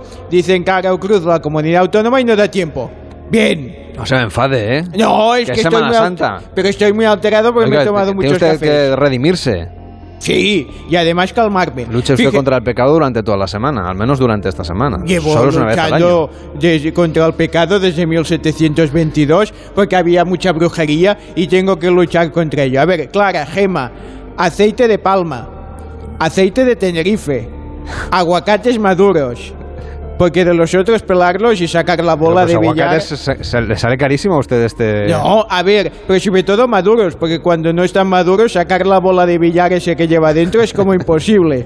Un poco de aftershave, Ah, eso, mira, eso tengo. jabón de Marsella, No tengo. a- aloe vera, baba de caracol, Baba de caracol. bayas de goji, Pues todo lo ya que no de las babas de todo lo goji- que él ha ido acumulando que Esto es- ya no se lleva. estaba de moda y ya no lo es, pues lo mezclan en Un poco, un poco de champú para caballo. Sí. ¿Se acuerda usted que la gente se echaba champú Hombre, para por caballo? no hace tanto supuesto. tiempo? Mire qué melena tengo, de hecho.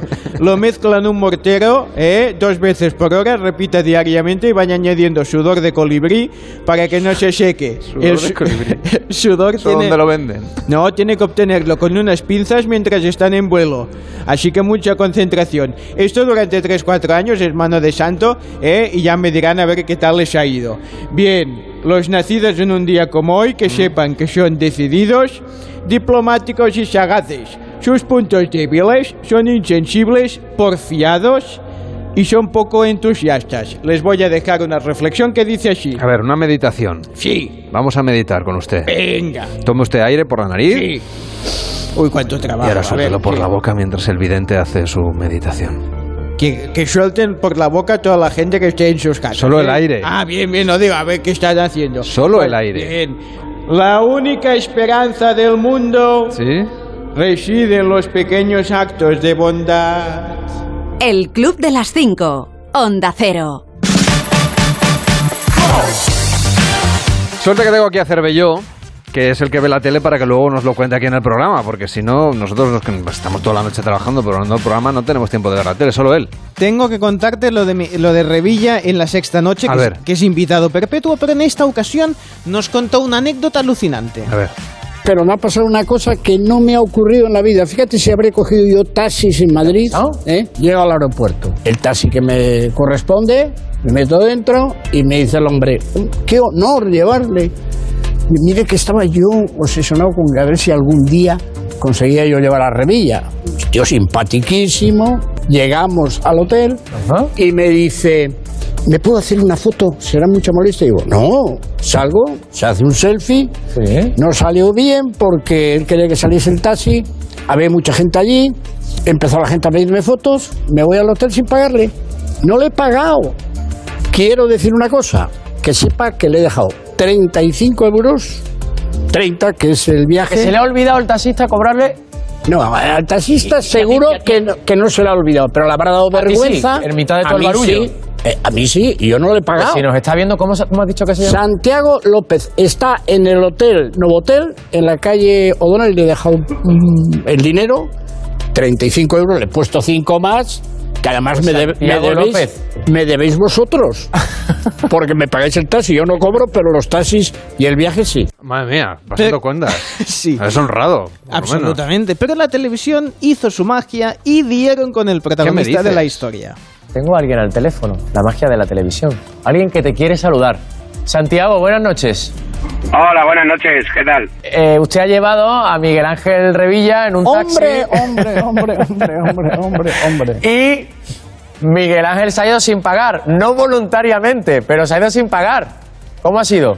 Le he llevado a estar allí, él se ha portado muy amable, nos hemos echado una fotillo y tal, ha llegado allí un poquito gente y tal, y él se ha metido para adelante y me ha dado un poquito apuro decirle nada, y, pero bueno, yo sa- perfectamente sabía, estaba hablando con él y tal, y bueno, eh, mandarle desde aquí un saludo y un abrazo y encantado de haberle conocido. Nada, presidente. mm, Santiago. Explícale que, explícale que tiene el dinero en el hotel.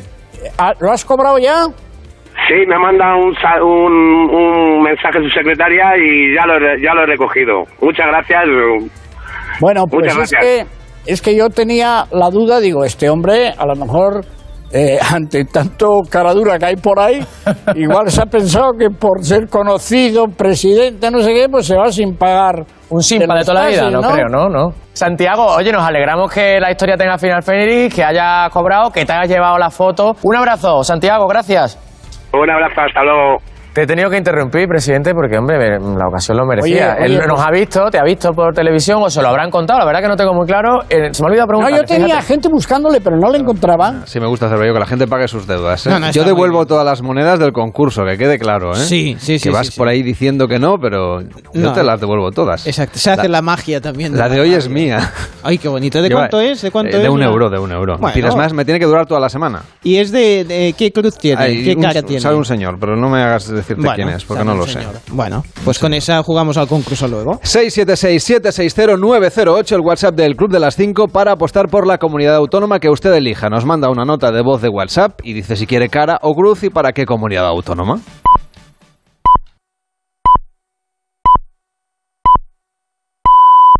El Club de las 5. Carlas Lamelo. Y en 30 minutos empieza más de uno en Onda Cero, hoy analizando el resultado de la primera vuelta de las presidenciales en Francia. Rubén Bartolomé, ¿cómo estás? Buenos días. Buenos días a Lamelo, sí, ya se han celebrado esas elecciones y el resultado no ha sido como el que preveían las, las encuestas, es decir, no ha habido empate técnico entre, entre Macron y Le Pen, ha habido una distancia del 4%, de algo más, eh, y eso quiere decir que la última estrategia, la estrategia de estos últimos días, de intentar quitarle la careta de Macron a Le Pen, volviendo a hablar, volviendo a criticar a la ultraderecha, pues por lo menos ha puesto tope a la sangría de votos y al apoyo que iba recibiendo en las últimas jornadas la líder de la ultraderecha Gala y, y ha conseguido también aunar algún voto más de la derecha. Ahora el objetivo de ambos candidatos pasan a la segunda eh, vuelta de estas presidenciales que se va a disputar en, en dos semanas. Eh, el objetivo es hacerse con los votos sobre todo de Jean-Luc Mélenchon, el líder de la izquierda insumisa gala, que ha quedado en tercera posición y al que en un principio sus votantes no son partidarios ideológicamente de Le Pen, pero sí que en, en esa protesta ciudadana hacia mm, la situación económica, hacia la elevación de los precios, pues sí que podría haber una cierta mm, similitud. Por eso las encuestas lo que están pronosticando en las últimas horas, en los últimos días, es que al menos una cuarta parte de los votantes de Mélenchon se inclinarían por votar en esta segunda vuelta a, Le Pen. Y, ahí es donde entra la duda si Macron va a poder hacerse con algún, alguno de esos, de esos votos de Mélenchon, que ayer lo que pedía no era votar a Macron, pero sí no votar a Le Pen. Es la amenaza de la ultraderecha gala y, por cierto, de las elecciones eh, francesas, mm, el dato de los dos partidos tradicionales que se han hundido, tanto la- los conservadores de la República, de los republicanos, como el Partido Socialista, que no ha llegado ni al 2% de los votos. Pues un dato importante, además si uno no consigue el 5% no, le de- no devuelven el dinero de la campaña electoral, así que no solamente es un desastre político, electoral, sino, también, económico. Efectivamente, pues bueno, de todo esto, a partir de las ocho y media, vamos a aportar la visión del investigador principal del Instituto Olgano, Ignacio Molina, aquí en más de uno. Vais a hablar también de las novedades, obviamente, y de todo lo que está sucediendo en Ucrania. Sí, 47 días ya de invasión rusa. El frente se está trasladando a la región del Donbass con la remodelación de la cúpula del ejército de Putin, mmm, nombrando o ascendiendo a un general que había estado combatiendo en Siria. Está Occidente diciendo que, que, que, esto indica que las atrocidades que se han visto en los alrededores de Kiev pueden repetirse ahora en la zona del, del Donbass. Bueno, este fin de semana Boris Johnson, el primer ministro británico, ha acudido a Kiev, se ha reunido allí con, con Zelensky y le ha prometido también más inversiones, sobre todo en armas, porque lo que se plantea ahora es que puede haber una gran batalla en el Donbass, ya digamos de, de guerra clásica, es decir, tanque contra tanque, avión contra avión, soldado contra soldado. Bueno, este lunes la presión económica que va a continuar por parte de la Unión Europea, reunión de los ministros de Exteriores de los 27, eh, intentando que Hungría no vete esas sanciones. Hungría es, eh, con, con, el primer ministro Orbán es el que está más cerca de las posiciones de Putin, está dispuesto a pagar el gas que compra en, en rublos y a vetar cualquier tipo de sanción. Bueno, pues lo que se le ha ocurrido a, los, a la comisión es no cerrar el grifo de la compra del gas, pero sí aplicarle unas, eh, unos aranceles al gas ruso que llegue a Europa, es decir, que se pueda seguir comprando, pero que al Kremlin también le cueste dinero venderlo a la Unión Europea. Y en esto se le está dando las vueltas y le van a dar una vuelta hoy los ministros de Exteriores de los 27 que se reúnen en Luxemburgo. ¿Y qué más nos vais a contar en más de uno a partir de las 7 de la mañana, a las 6 en Canarias? Pues eh, tenemos la Liga de las Temperaturas a las 7 y media, después la España que madruga, a las 8 y media tenemos tertulia, hoy con Paco Maruenda, con Javier Caraballo, con Anabel Díez. A partir de las 10, la hora guasa, vienen Carlos Latre, Goyo Jiménez y Sara Cudero, y con Begoña Gómez de la Fuente, que hoy les pone a estudiar, y para eso se ha traído a un profesor, a José Preciado, que nos va a hablar de su estrategia para que sus alumnos, y también nuestros cómicos, aprendan lengua. Ha unido música y redes sociales y ha sido un éxito con, con, sus alumnos. Veremos a ver qué pasa hoy. A partir de las 11, una nueva entrega de historias de la Radio Conforte. Hay la biblioterapia con Sergio del Molino, hablando de viajeros ibéricos, como Cela, como Zorín o como Manuel Moyano, que nos va a contar los ocho días que ha pasado recorriendo Sierra Morena y el libro que ha salido de esa aventura, la frontera interior. Y luego ya después de, del mediodía, pues un poquito de Josemi, un poquito de Tabuada para cerrar el programa hasta mañana. Pues programón a partir de las 7 de la mañana, en más de uno, ya saben, aquí en Onda Cero. Rubén, cuídate mucho, te escucho nada, en un ratillo. En un ratito ah, estoy ve, por aquí. Ve, ve, calentando. Ay, ahí estoy. Hasta ahora mismo. Un abrazo, chalamelo. El Club de las Cinco. Carlas Lamelo. El Club de las 5, cuando son las 6 y 35, las 5.35 en Canarias. Aunque la guerra en Ucrania ha reducido la visibilidad del último informe del Comité de Expertos sobre el Cambio Climático, la verdad es que la emergencia de este asunto sigue estando ahí. La ONU advierte de que las emisiones de efecto invernadero deben reducirse a la mitad en 2030 para evitar la catástrofe climática. Nos acompaña Pedro Linares, que es profesor de la Escuela Técnica Superior de Ingeniería de la Universidad Pontificia Comillas. ¿Qué tal? Buenos días. ¿Qué tal? Buenos días. ¿Hay posibilidades de cumplir con este objetivo que nos marcan desde Naciones Unidas, este panel de expertos de Naciones Unidas? Pues posibilidades sí, pero, pero está muy complicado. Uh, lo que nos dice el informe de, de, ese panel de expertos es que la ventana de oportunidad pues es, es ya muy muy pequeñita y que hay que ponerse a actuar muy rápidamente porque si no no llegamos. Pero da la sensación de que es mucho cambio para tan poco tiempo.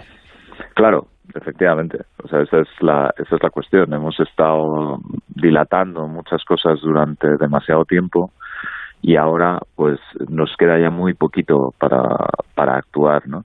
Aquí hay que tener en cuenta que, que si queremos cumplir estos objetivos lo, importante no es eh, el objetivo, por ejemplo, de, de decir pues dejamos a cero las emisiones en tal año, sino el objetivo es mantener la cantidad de emisiones acumuladas lo más baja posible, ¿no? Uh, y esto quiere decir que, que si no actuamos muy rápidamente, entonces lo que va a pasar es que luego vamos a tener que reducirlas de, de manera demasiado rápida, ¿no? Entonces esto es lo que tenemos que, que, plantearnos ahora. ¿Cuál es la mejor senda para poder emitir lo menos posible uh, de tal manera que cumplamos ese objetivo? Y eso efectivamente pues no es, no es sencillo. Por otro lado, también se puede decir que es factible. que es algo importante. Se puede hacer. Entonces, vamos a hacer una lista de tareas, de deberes para una sociedad como la nuestra, que, que es una sociedad rica, que es una sociedad contaminante, pero que también es una sociedad con una cierta conciencia ecológica, a diferencia de lo que ocurre, por ejemplo, en otros países, que a veces, pues, porque son todavía más pobres y porque todavía no, no han penetrado estas ideas en la sociedad. Eh, En una sociedad como la española, ¿qué tipo de cosas habría que dejar de hacer y qué tipo de cosas habría que empezar a hacer de otra manera? Y de manera rápida, porque tenemos muy poco tiempo, según nos advierte el panel de expertos. Sí, pues la verdad es que o sea, el listado de actuaciones lo tenemos ya muy claro porque eh, está en el Plan Nacional Integrado de Energía y Clima y en la Estrategia Española de Descarbonización a largo plazo. Es decir, la lista de tareas la tenemos ahí puestas. Ah, ¿Qué podemos hacer? Pues empezar a aumentar de manera muy significativa la cantidad de renovables en el sector eléctrico. Eso ya está avanzando y lo que pasa es que tiene que seguir avanzando al menos al mismo ritmo. Tenemos que ser capaces de descarbonizar relativamente rápido el transporte, sobre todo los vehículos ligeros, y ahí hay dos grandes actuaciones. Una, la que siempre sale en las noticias, que es lo de los vehículos eléctricos, pero hay otra que, de hecho, nos dice el informe del IPCC, que es igual de potente, que es tratar de reducir las necesidades de movilidad en vehículo. Esto, por ejemplo, en las ciudades es donde se juega el partido, ¿no? Si somos capaces de hacer ciudades donde o de rediseñar nuestras ciudades de tal manera que en vez de utilizar tanto vehículo privado utilicemos más transporte público, utilicemos lo que se llama movilidad activa, o bien andando, o bien en bicicleta. En, actuando en esas dos vías, ahí también podemos reducir el transporte. Luego nos faltan los edificios y la industria, que son seguramente los más complicados. ¿no? En los edificios hay una vía de actuación relativamente fácil, que es sustituir los dispositivos de calefacción que tenemos, que generalmente están basados en fósiles y muchos de ellos son poco eficientes, o bien por otros más eficientes, o bien por otros no basados en fósiles. Y, y luego la segunda, que es más complicada, esta ya tiene que ver con el aislamiento de los edificios. Y esto es lo que se llama la rehabilitación energética de los edificios. Esto el problema que tiene es que es más caro que lo otro, ¿no? Pero por otro lado, pues también hará uh, contribuye a que a que emitamos menos ¿no? esta medida tiene ventajas e inconvenientes y hay que estudiarla con cuidado luego hay una tercera lo que pasa es que quizás sea menos relevante ahora mismo es no podemos permitirnos que las nuevas viviendas consuman la energía que consumían las antiguas. Entonces también es urgente tener un código de la edificación que haga que cualquier vivienda nueva ya esté adaptada a lo que nos dicen las directivas europeas, es que sean de consumo casi cero. Pero ahora ya, digamos, eso sí que está un poco implementado, ¿no? Igual que hay en los electrodomésticos. No, no, que va, que va. O sea, el, una de las grandes tareas pendientes que tenemos es que seguimos teniendo un código técnico de la edificación que no está adaptado a esas directivas que nos dicen que las viviendas ya deberían tener un consumo casi cero. Todavía no está actualizado ese código técnico y esto hace que las viviendas que se construyan nuevas todavía no cumplan esa Uh, ese requerimiento de tener un consumo de energía absolutamente mínimo. Aunque se pidan los certificados energéticos, por ejemplo. Es que los certificados energéticos son otra cosa, porque no. los certificados energéticos lo que te dicen es cuánta energía consume tu vivienda con relación a un estándar. ¿no? Eso, por ejemplo, nos lo piden cuando compramos o vendemos o cuando alquilamos, uh -huh. pero eso afecta al parque de viviendas existente, no a las nuevas. Yeah. Por eso digo que, uh, de hecho, esto es un ejemplo de los que pone el informe del IPCC, el sector de los edificios. Dice, el sector de los edificios es muy complejo y hay que actuar a la vez con muchas herramientas. Hay que usar estos certificados que estamos usando, hay que actualizar el código técnico, hay que ver si hacer rehabilitación, hay que cambiar las estructuras de calefacción, hay que dar una señal de precio para que la gente reaccione, hay que hacer muchas cosas porque es un sector complejo e importante y, y, hay que hay que solucionar el, sus emisiones. Todo esto su, quedan, suena, suena carísimo, perdón que te, que te lo bueno, diga. no, hay algunas cosas que hay algunas cosas que son carísimas, bueno, carísimas o, o relativamente caras. Por ejemplo, la rehabilitación energética de los edificios. Si solamente la quieres pagar con los ahorros de energía, esto es caro. ¿Qué es lo que pasa? Que la rehabilitación energética hay que orientarla de tal manera que, consiga, que consigas muchas cosas a la vez. Es decir, cuando uno se pone a rehabilitar un bloque de edificios o un bloque de viviendas, no solo busca el ahorro energético, busca también temas de accesibilidad. Por ejemplo, muchas viviendas que se construían sin ascensor. Tiene que buscar el confort de los, ah, de los vecinos, tiene que buscar la inclusividad, tiene que buscar muchas cosas. Entonces, lo que, claro, si tú estás buscando todo eso, lo que tampoco tiene sentido es decir, bueno, y ahora todo esto lo voy a pagar solo con los ahorros energéticos. Pues no, tendrás que pagarlo con otras cosas, ¿no?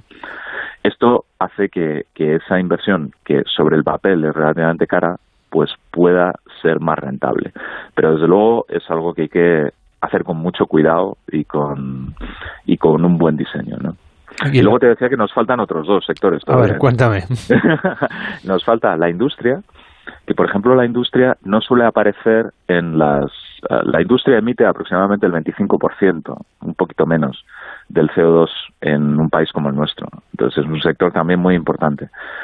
Eh, pero normalmente siempre se deja para después. Es decir, cuando uno ve los planes de reducción a medio plazo en España, pues se habla de transporte, se habla de edificios, pero casi no se habla de industria. Y el problema de la industria es que o empezamos a actuar ya o no vamos a llegar a ese 2050 donde tenemos que tener casi cero emisiones, porque las inversiones en la industria llevan mucho tiempo, hay que planificarlas bien y hay que además probar las tecnologías que nos van a hacer falta. Entonces, yo siempre digo que la, la industria es posiblemente el, el, el gran desconocido o el, o, el, o el reto que siempre queda por ahí colgando ¿no? cuando hacemos planes y también hay que tenerlo en cuenta. Y luego el último que nos faltaba ya es el, el tema de la agricultura y los residuos, que en nuestro país no es tan importante como en otros, pero que, que también es complejo. O sea que tenemos cinco sectores en los que actuar. En unos es más fácil, por ejemplo, el sector eléctrico, el introducir más renovables ya es rentable, con lo cual no debería ser particularmente complicado, pero empezamos a complicar las cosas a medida que vamos saltando al transporte, a los edificios, a la industria o a, o a la agricultura y, y la ganadería. ¿Y la tecnología, crees que en este tiempo también puede evolucionar, trayendo más eficiencia o nuevas innovaciones que permitan no solamente Sí. reducir las emisiones, sino también absorber parte de las que, Claro. de las que se Bueno, están generando? Eso, eso último que dices es muy interesante porque o sea, el, el, el informe del IPCC también es muy, muy claro a este respecto y nos dice hay tecnología para casi todo, por un lado. Es decir, casi todas las tecnologías que necesitamos las tenemos. Hay algunas, como las de la industria, que todavía las tenemos que desarrollar más, pero hay muchas que ya las tenemos. Segundo mensaje, no solamente tenemos que pensar en tecnologías de oferta, como por ejemplo las renovables.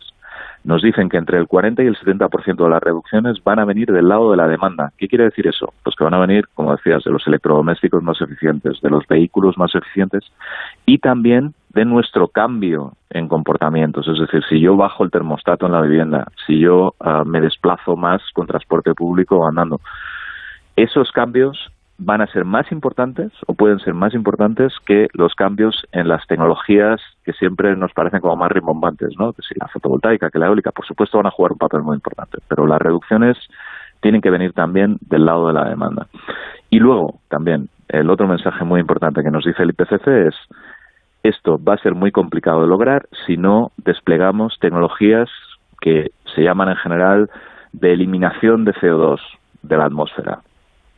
Y esto incluye la captura y el secuestro de carbono, que en general está muy mal vista, la captura directa del aire, que es una tecnología que todavía está muy, muy verde, que está empezando a probarse, pero que todavía no es competitiva, y los sumideros naturales, que es la apuesta por la que se ha, eh, la, la, manera por la que se ha apostado en la estrategia española, pero que, por ejemplo, el IPCC nos dice que cuidado con eso, porque es menos fiable que el almacenamiento geológico del CO2 o el almacenamiento marino. Entonces, lo que nos viene a decir el IPCC es cuidado que a lo mejor si realmente queremos cumplir este grado y medio, eh, tenemos que emplear tecnologías que no nos acaban de convencer, que no nos acaban de gustar, que no terminan de estar verdaderamente probadas, pero que seguramente hagan falta. Entonces, tenemos que empezar a ver cómo nos convencemos y cómo nos acostumbramos a ellas si realmente queremos conseguir el grado y medio. Pedro Linares, profesor de la Escuela Técnica Superior de Ingeniería de la Universidad Pontificia Comillas. Gracias por acompañarnos y explicarnos todos estos deberes que tenemos como sociedad, que son más de los que toman decisiones que a lo mejor de los ciudadanos, pero que conviene saber. Que tengas un feliz día. Muchas gracias. En el Club de las 5 nos jugamos España a cara o cruz. Buenas noches, vamos para el mercado a asar pollo, llevo un asador. Me voy a Madrid desde Castellón a currar. Pues nada, aquí en ruta, voy por Albacete, llevando alimentación. Buenos días, Cruz de los 5, llamo de Navarra, Opa Navarra. Buenas noches a todos los panaderos. 676 76 09 08. 676-760-908 en el Club de las 5. Nos jugamos España cara cruz lanzando una moneda así de fácil y de sencillo. Usted puede votar por la comunidad autónoma que usted elija. Nos manda una nota de voz al 676-760-908. David, cuéntanos cómo está ahora mismo la clasificación, porque así animamos a los que quieren hacer subir pues, a su comunidad autónoma. Venga, vamos con el top 10. Tenemos Comunidad Valenciana 320 puntos, Comunidad de Madrid 250, Extremadura 230, Castilla-La Mancha 205, Andalucía 195, Galicia y Cantabria 115, Murcia y La Rioja 85 y luego Castilla y León y Canarias con 65 puntos. Puede hacer subir a la comunidad autónoma que usted desee en el 676-760-908. Nos manda una nota de voz de WhatsApp 676-760-908. Buenos días, llamo desde La Rioja y hoy más que nunca elijo cara. La misma que tienes tú hoy que dices que te has comprado un teléfono para no pagar el café. Vamos para La Rioja. Pues tiene usted toda la razón, ¿eh? Tiene usted toda la razón, pero aquí tengo el euro el, vier- el miércoles, que es el último día que hacemos programa esta semana. Yo prometo invitar a ¿Pero cuántas monedas yo. tenías para pagar el móvil con monedas y que encima te sobre una para, para el concurso? Pues como, las cosas cuestan, eh, mm, no sé, 399, ¿sabes? Pues Ya. ese, ese 99 Ese es el euro Ese, que te has ahorrado. que me ha quedado. ok. 677, nos decía cara el oyente, Sí, ¿no? sí. 676-760-908 y ha salido cruz, lástima. Vaya. Ha chocado con la mascarilla, ¿eh? La moneda, pero vale igual el, el punto. mientras no se, se pone con suelo, 90 nos puntos la Rioja. 676-760-908, el WhatsApp del Club de las 5. Hola, Club de las 5, soy Merche de Barcelona. Pues aquí preparándome para irme a trabajar y coger el autobús a las 7 y 10 para estar a las 8 en mi trabajo, como cada mañana. Muy contenta de que estéis hasta las 7. Venga, pues mira, eh, cara para la Comunidad Autónoma de Cataluña.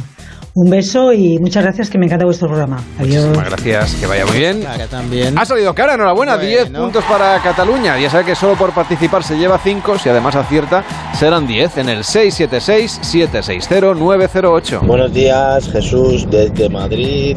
Ahora os escucho una horita más. Estos tres días, una noticia estupenda, genial. Para todos los que madrugamos, yo en mi caso, para ir a hacer muelles.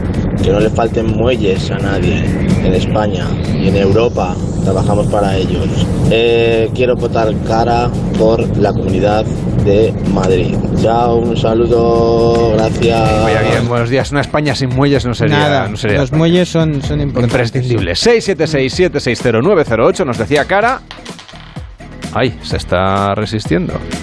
Y ha salido cara, enhorabuena. Muy 10 bien. puntos para la Comunidad de Madrid. 676-760-908. Hola, buenos días, soy Carlos Jesús y voto Cruz por Andalucía. Bueno, oiga. Menos mal que alguien ha votado Cruz, ni que sea Carlos Jesús, porque todos estaban con cara. A ver, vamos allá con Andalucía. Sí. Lanzamos la moneda. Ha salido cara. Ay, Bueno. Lástima. 5 puntos para Andalucía. Que escriba a Micael. Que sigue subiendo, ¿no, Cervelló? Sí, sí, sí, Andalucía se pone, bueno, sigue quinta con 200 puntos, cerquita de Castilla-La Mancha con 205. Qué bonitos son los muelles, hasta tienen canciones, el muelle de San Blas, por ejemplo. Ah, no, que eran otros Pero muelles. esos son No. otros Ah, muelles, bien, bien. tengo la sensación. Sí, sí, puede ser, puede ser. 676-760-908. Hola Club, buenos días. Pues quería tirar una monedita que salga cara para la comunidad valenciana. Gracias. Vamos allá con la comunidad valenciana, lanzamos la moneda y efectivamente ha salido cara. Enhorabuena, 10 puntos más para la comunidad valenciana. Lunes, martes y miércoles nos jugamos España a cara o cruz aquí en el Club de las 5. Esta semana hasta las 7, las 6 en Canarias. Hola, buenos días. Eh, llamo desde Madrid. Me estoy tomando aquí el cafetito de la mañana para irme a trabajar. Y quiero dar mi voto a la Comunidad de Madrid y digo que va a salir Cruz. Ah, Vamos a ver con el cafelito. Bueno. Nosotros nos lo tomamos un poquito más tarde.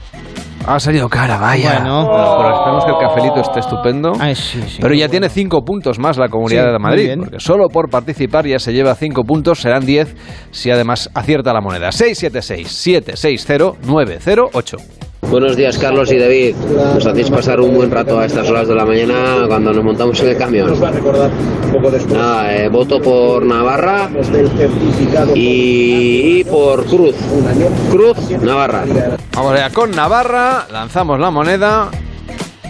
Ha salido cara. Bueno. Está la moneda hoy un poco rebelde, ¿eh? Bueno, porque de Esto 5 en 5 va, va Va sumando. subiendo, bien. va subiendo. 676-760-908. Buenos días. Qué bien se está aquí debajo la manta. A lo calentito. A lo calentito. Voy a apostar por Extremadura. Y voy a pedirme cruz. Nos da un poquito de envidia al oyente, ¿eh? Sí. No, pues, si usted puede, aproveche. Y si está de vacaciones, más todavía. Está jubilado, mejor todavía. 676-760-908. Lanzamos la moneda. Ha salido cruz.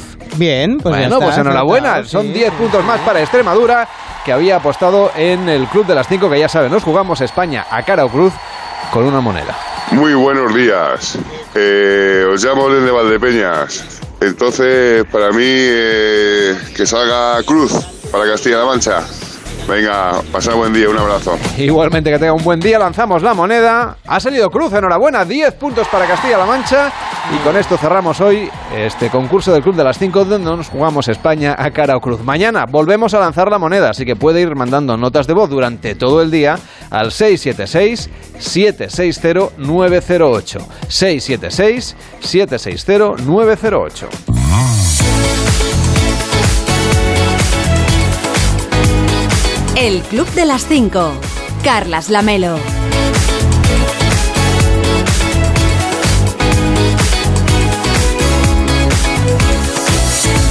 Y si usted tiene tiempo esta Semana Santa, por ejemplo, para disfrutar de la televisión, pues aquí Cervelló le cuenta qué es lo que estrenan, por ejemplo, en las plataformas. El viernes se estrenó, porque hoy no hay estrenos y mañana tampoco. Tokyo to Buy- eh, Vice, perdón, en HBO Max. You used to be a crime reporter in Japan. Why? You think because you're a foreigner, the rules are different? Como veis, cuando, cuando los japoneses hablan entre ellos, también tienen que hacerlo en, en inglés con acento japonés. O sea, para que veáis que esto pasa, que esto pasa siempre en todos los países. En este caso es un thriller. Tienes thriller, mafia japonesa, conspiraciones, vamos, lo tiene, lo tiene todo este Tokyo Vice, que como bien dices, se puede, se puede ver en HBO Max. Em, es, una, es una serie que está mm, en principio basado en una, en una historia real, más o menos, ¿no? Es un reportero americano que, mm, que, se, que se infiltra, digamos, en, em, en lo que serían la- las redes policiales en, en Japón, se va hacia ahí a investigar pues qué es lo que está sucediendo con una investigación, pero claro, cuando ahí se mezcla el mundo de los yakuza y el crimen asiático, pues claro, ahí sabes que el dedo lo puedes perder fácilmente, porque ahí todas Eso sí, si tienes suerte solo pierdes el dedo. Sí, con un poco de suerte solo el dedo, así que bueno, tiene, tiene con mucho cuidado y ah, bueno, según parece, no quiero hacer spoilers, pero parece que ah, en la historia original el, el periodista pues terminó abandonando el país por miedo a las represalias. Veremos esta, esta serie si lo sigue exactamente como sucedió o digamos eh, se va por otros, por otros caminos, pero es muy interesante. Tokyo to Vice se ha estrenado en HBO Max.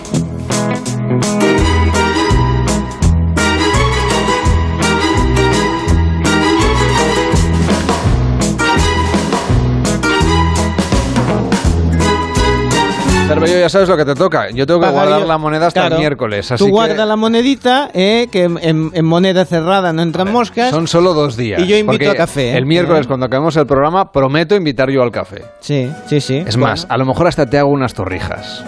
Yo me quedo con el café porque estoy, bueno, mm, tengo campeonatos pronto, no estoy para ir comiendo torrijas. El eso- cafecito. ¿Sabes la energía que te da las torrijas para salir marchando? Sí, luego, pero luego tengo que llevármelas encima y no, no, yo prefiero el café que me da. A ver, ¿cuál da- es la dieta de un, de un plusmarquista como tú?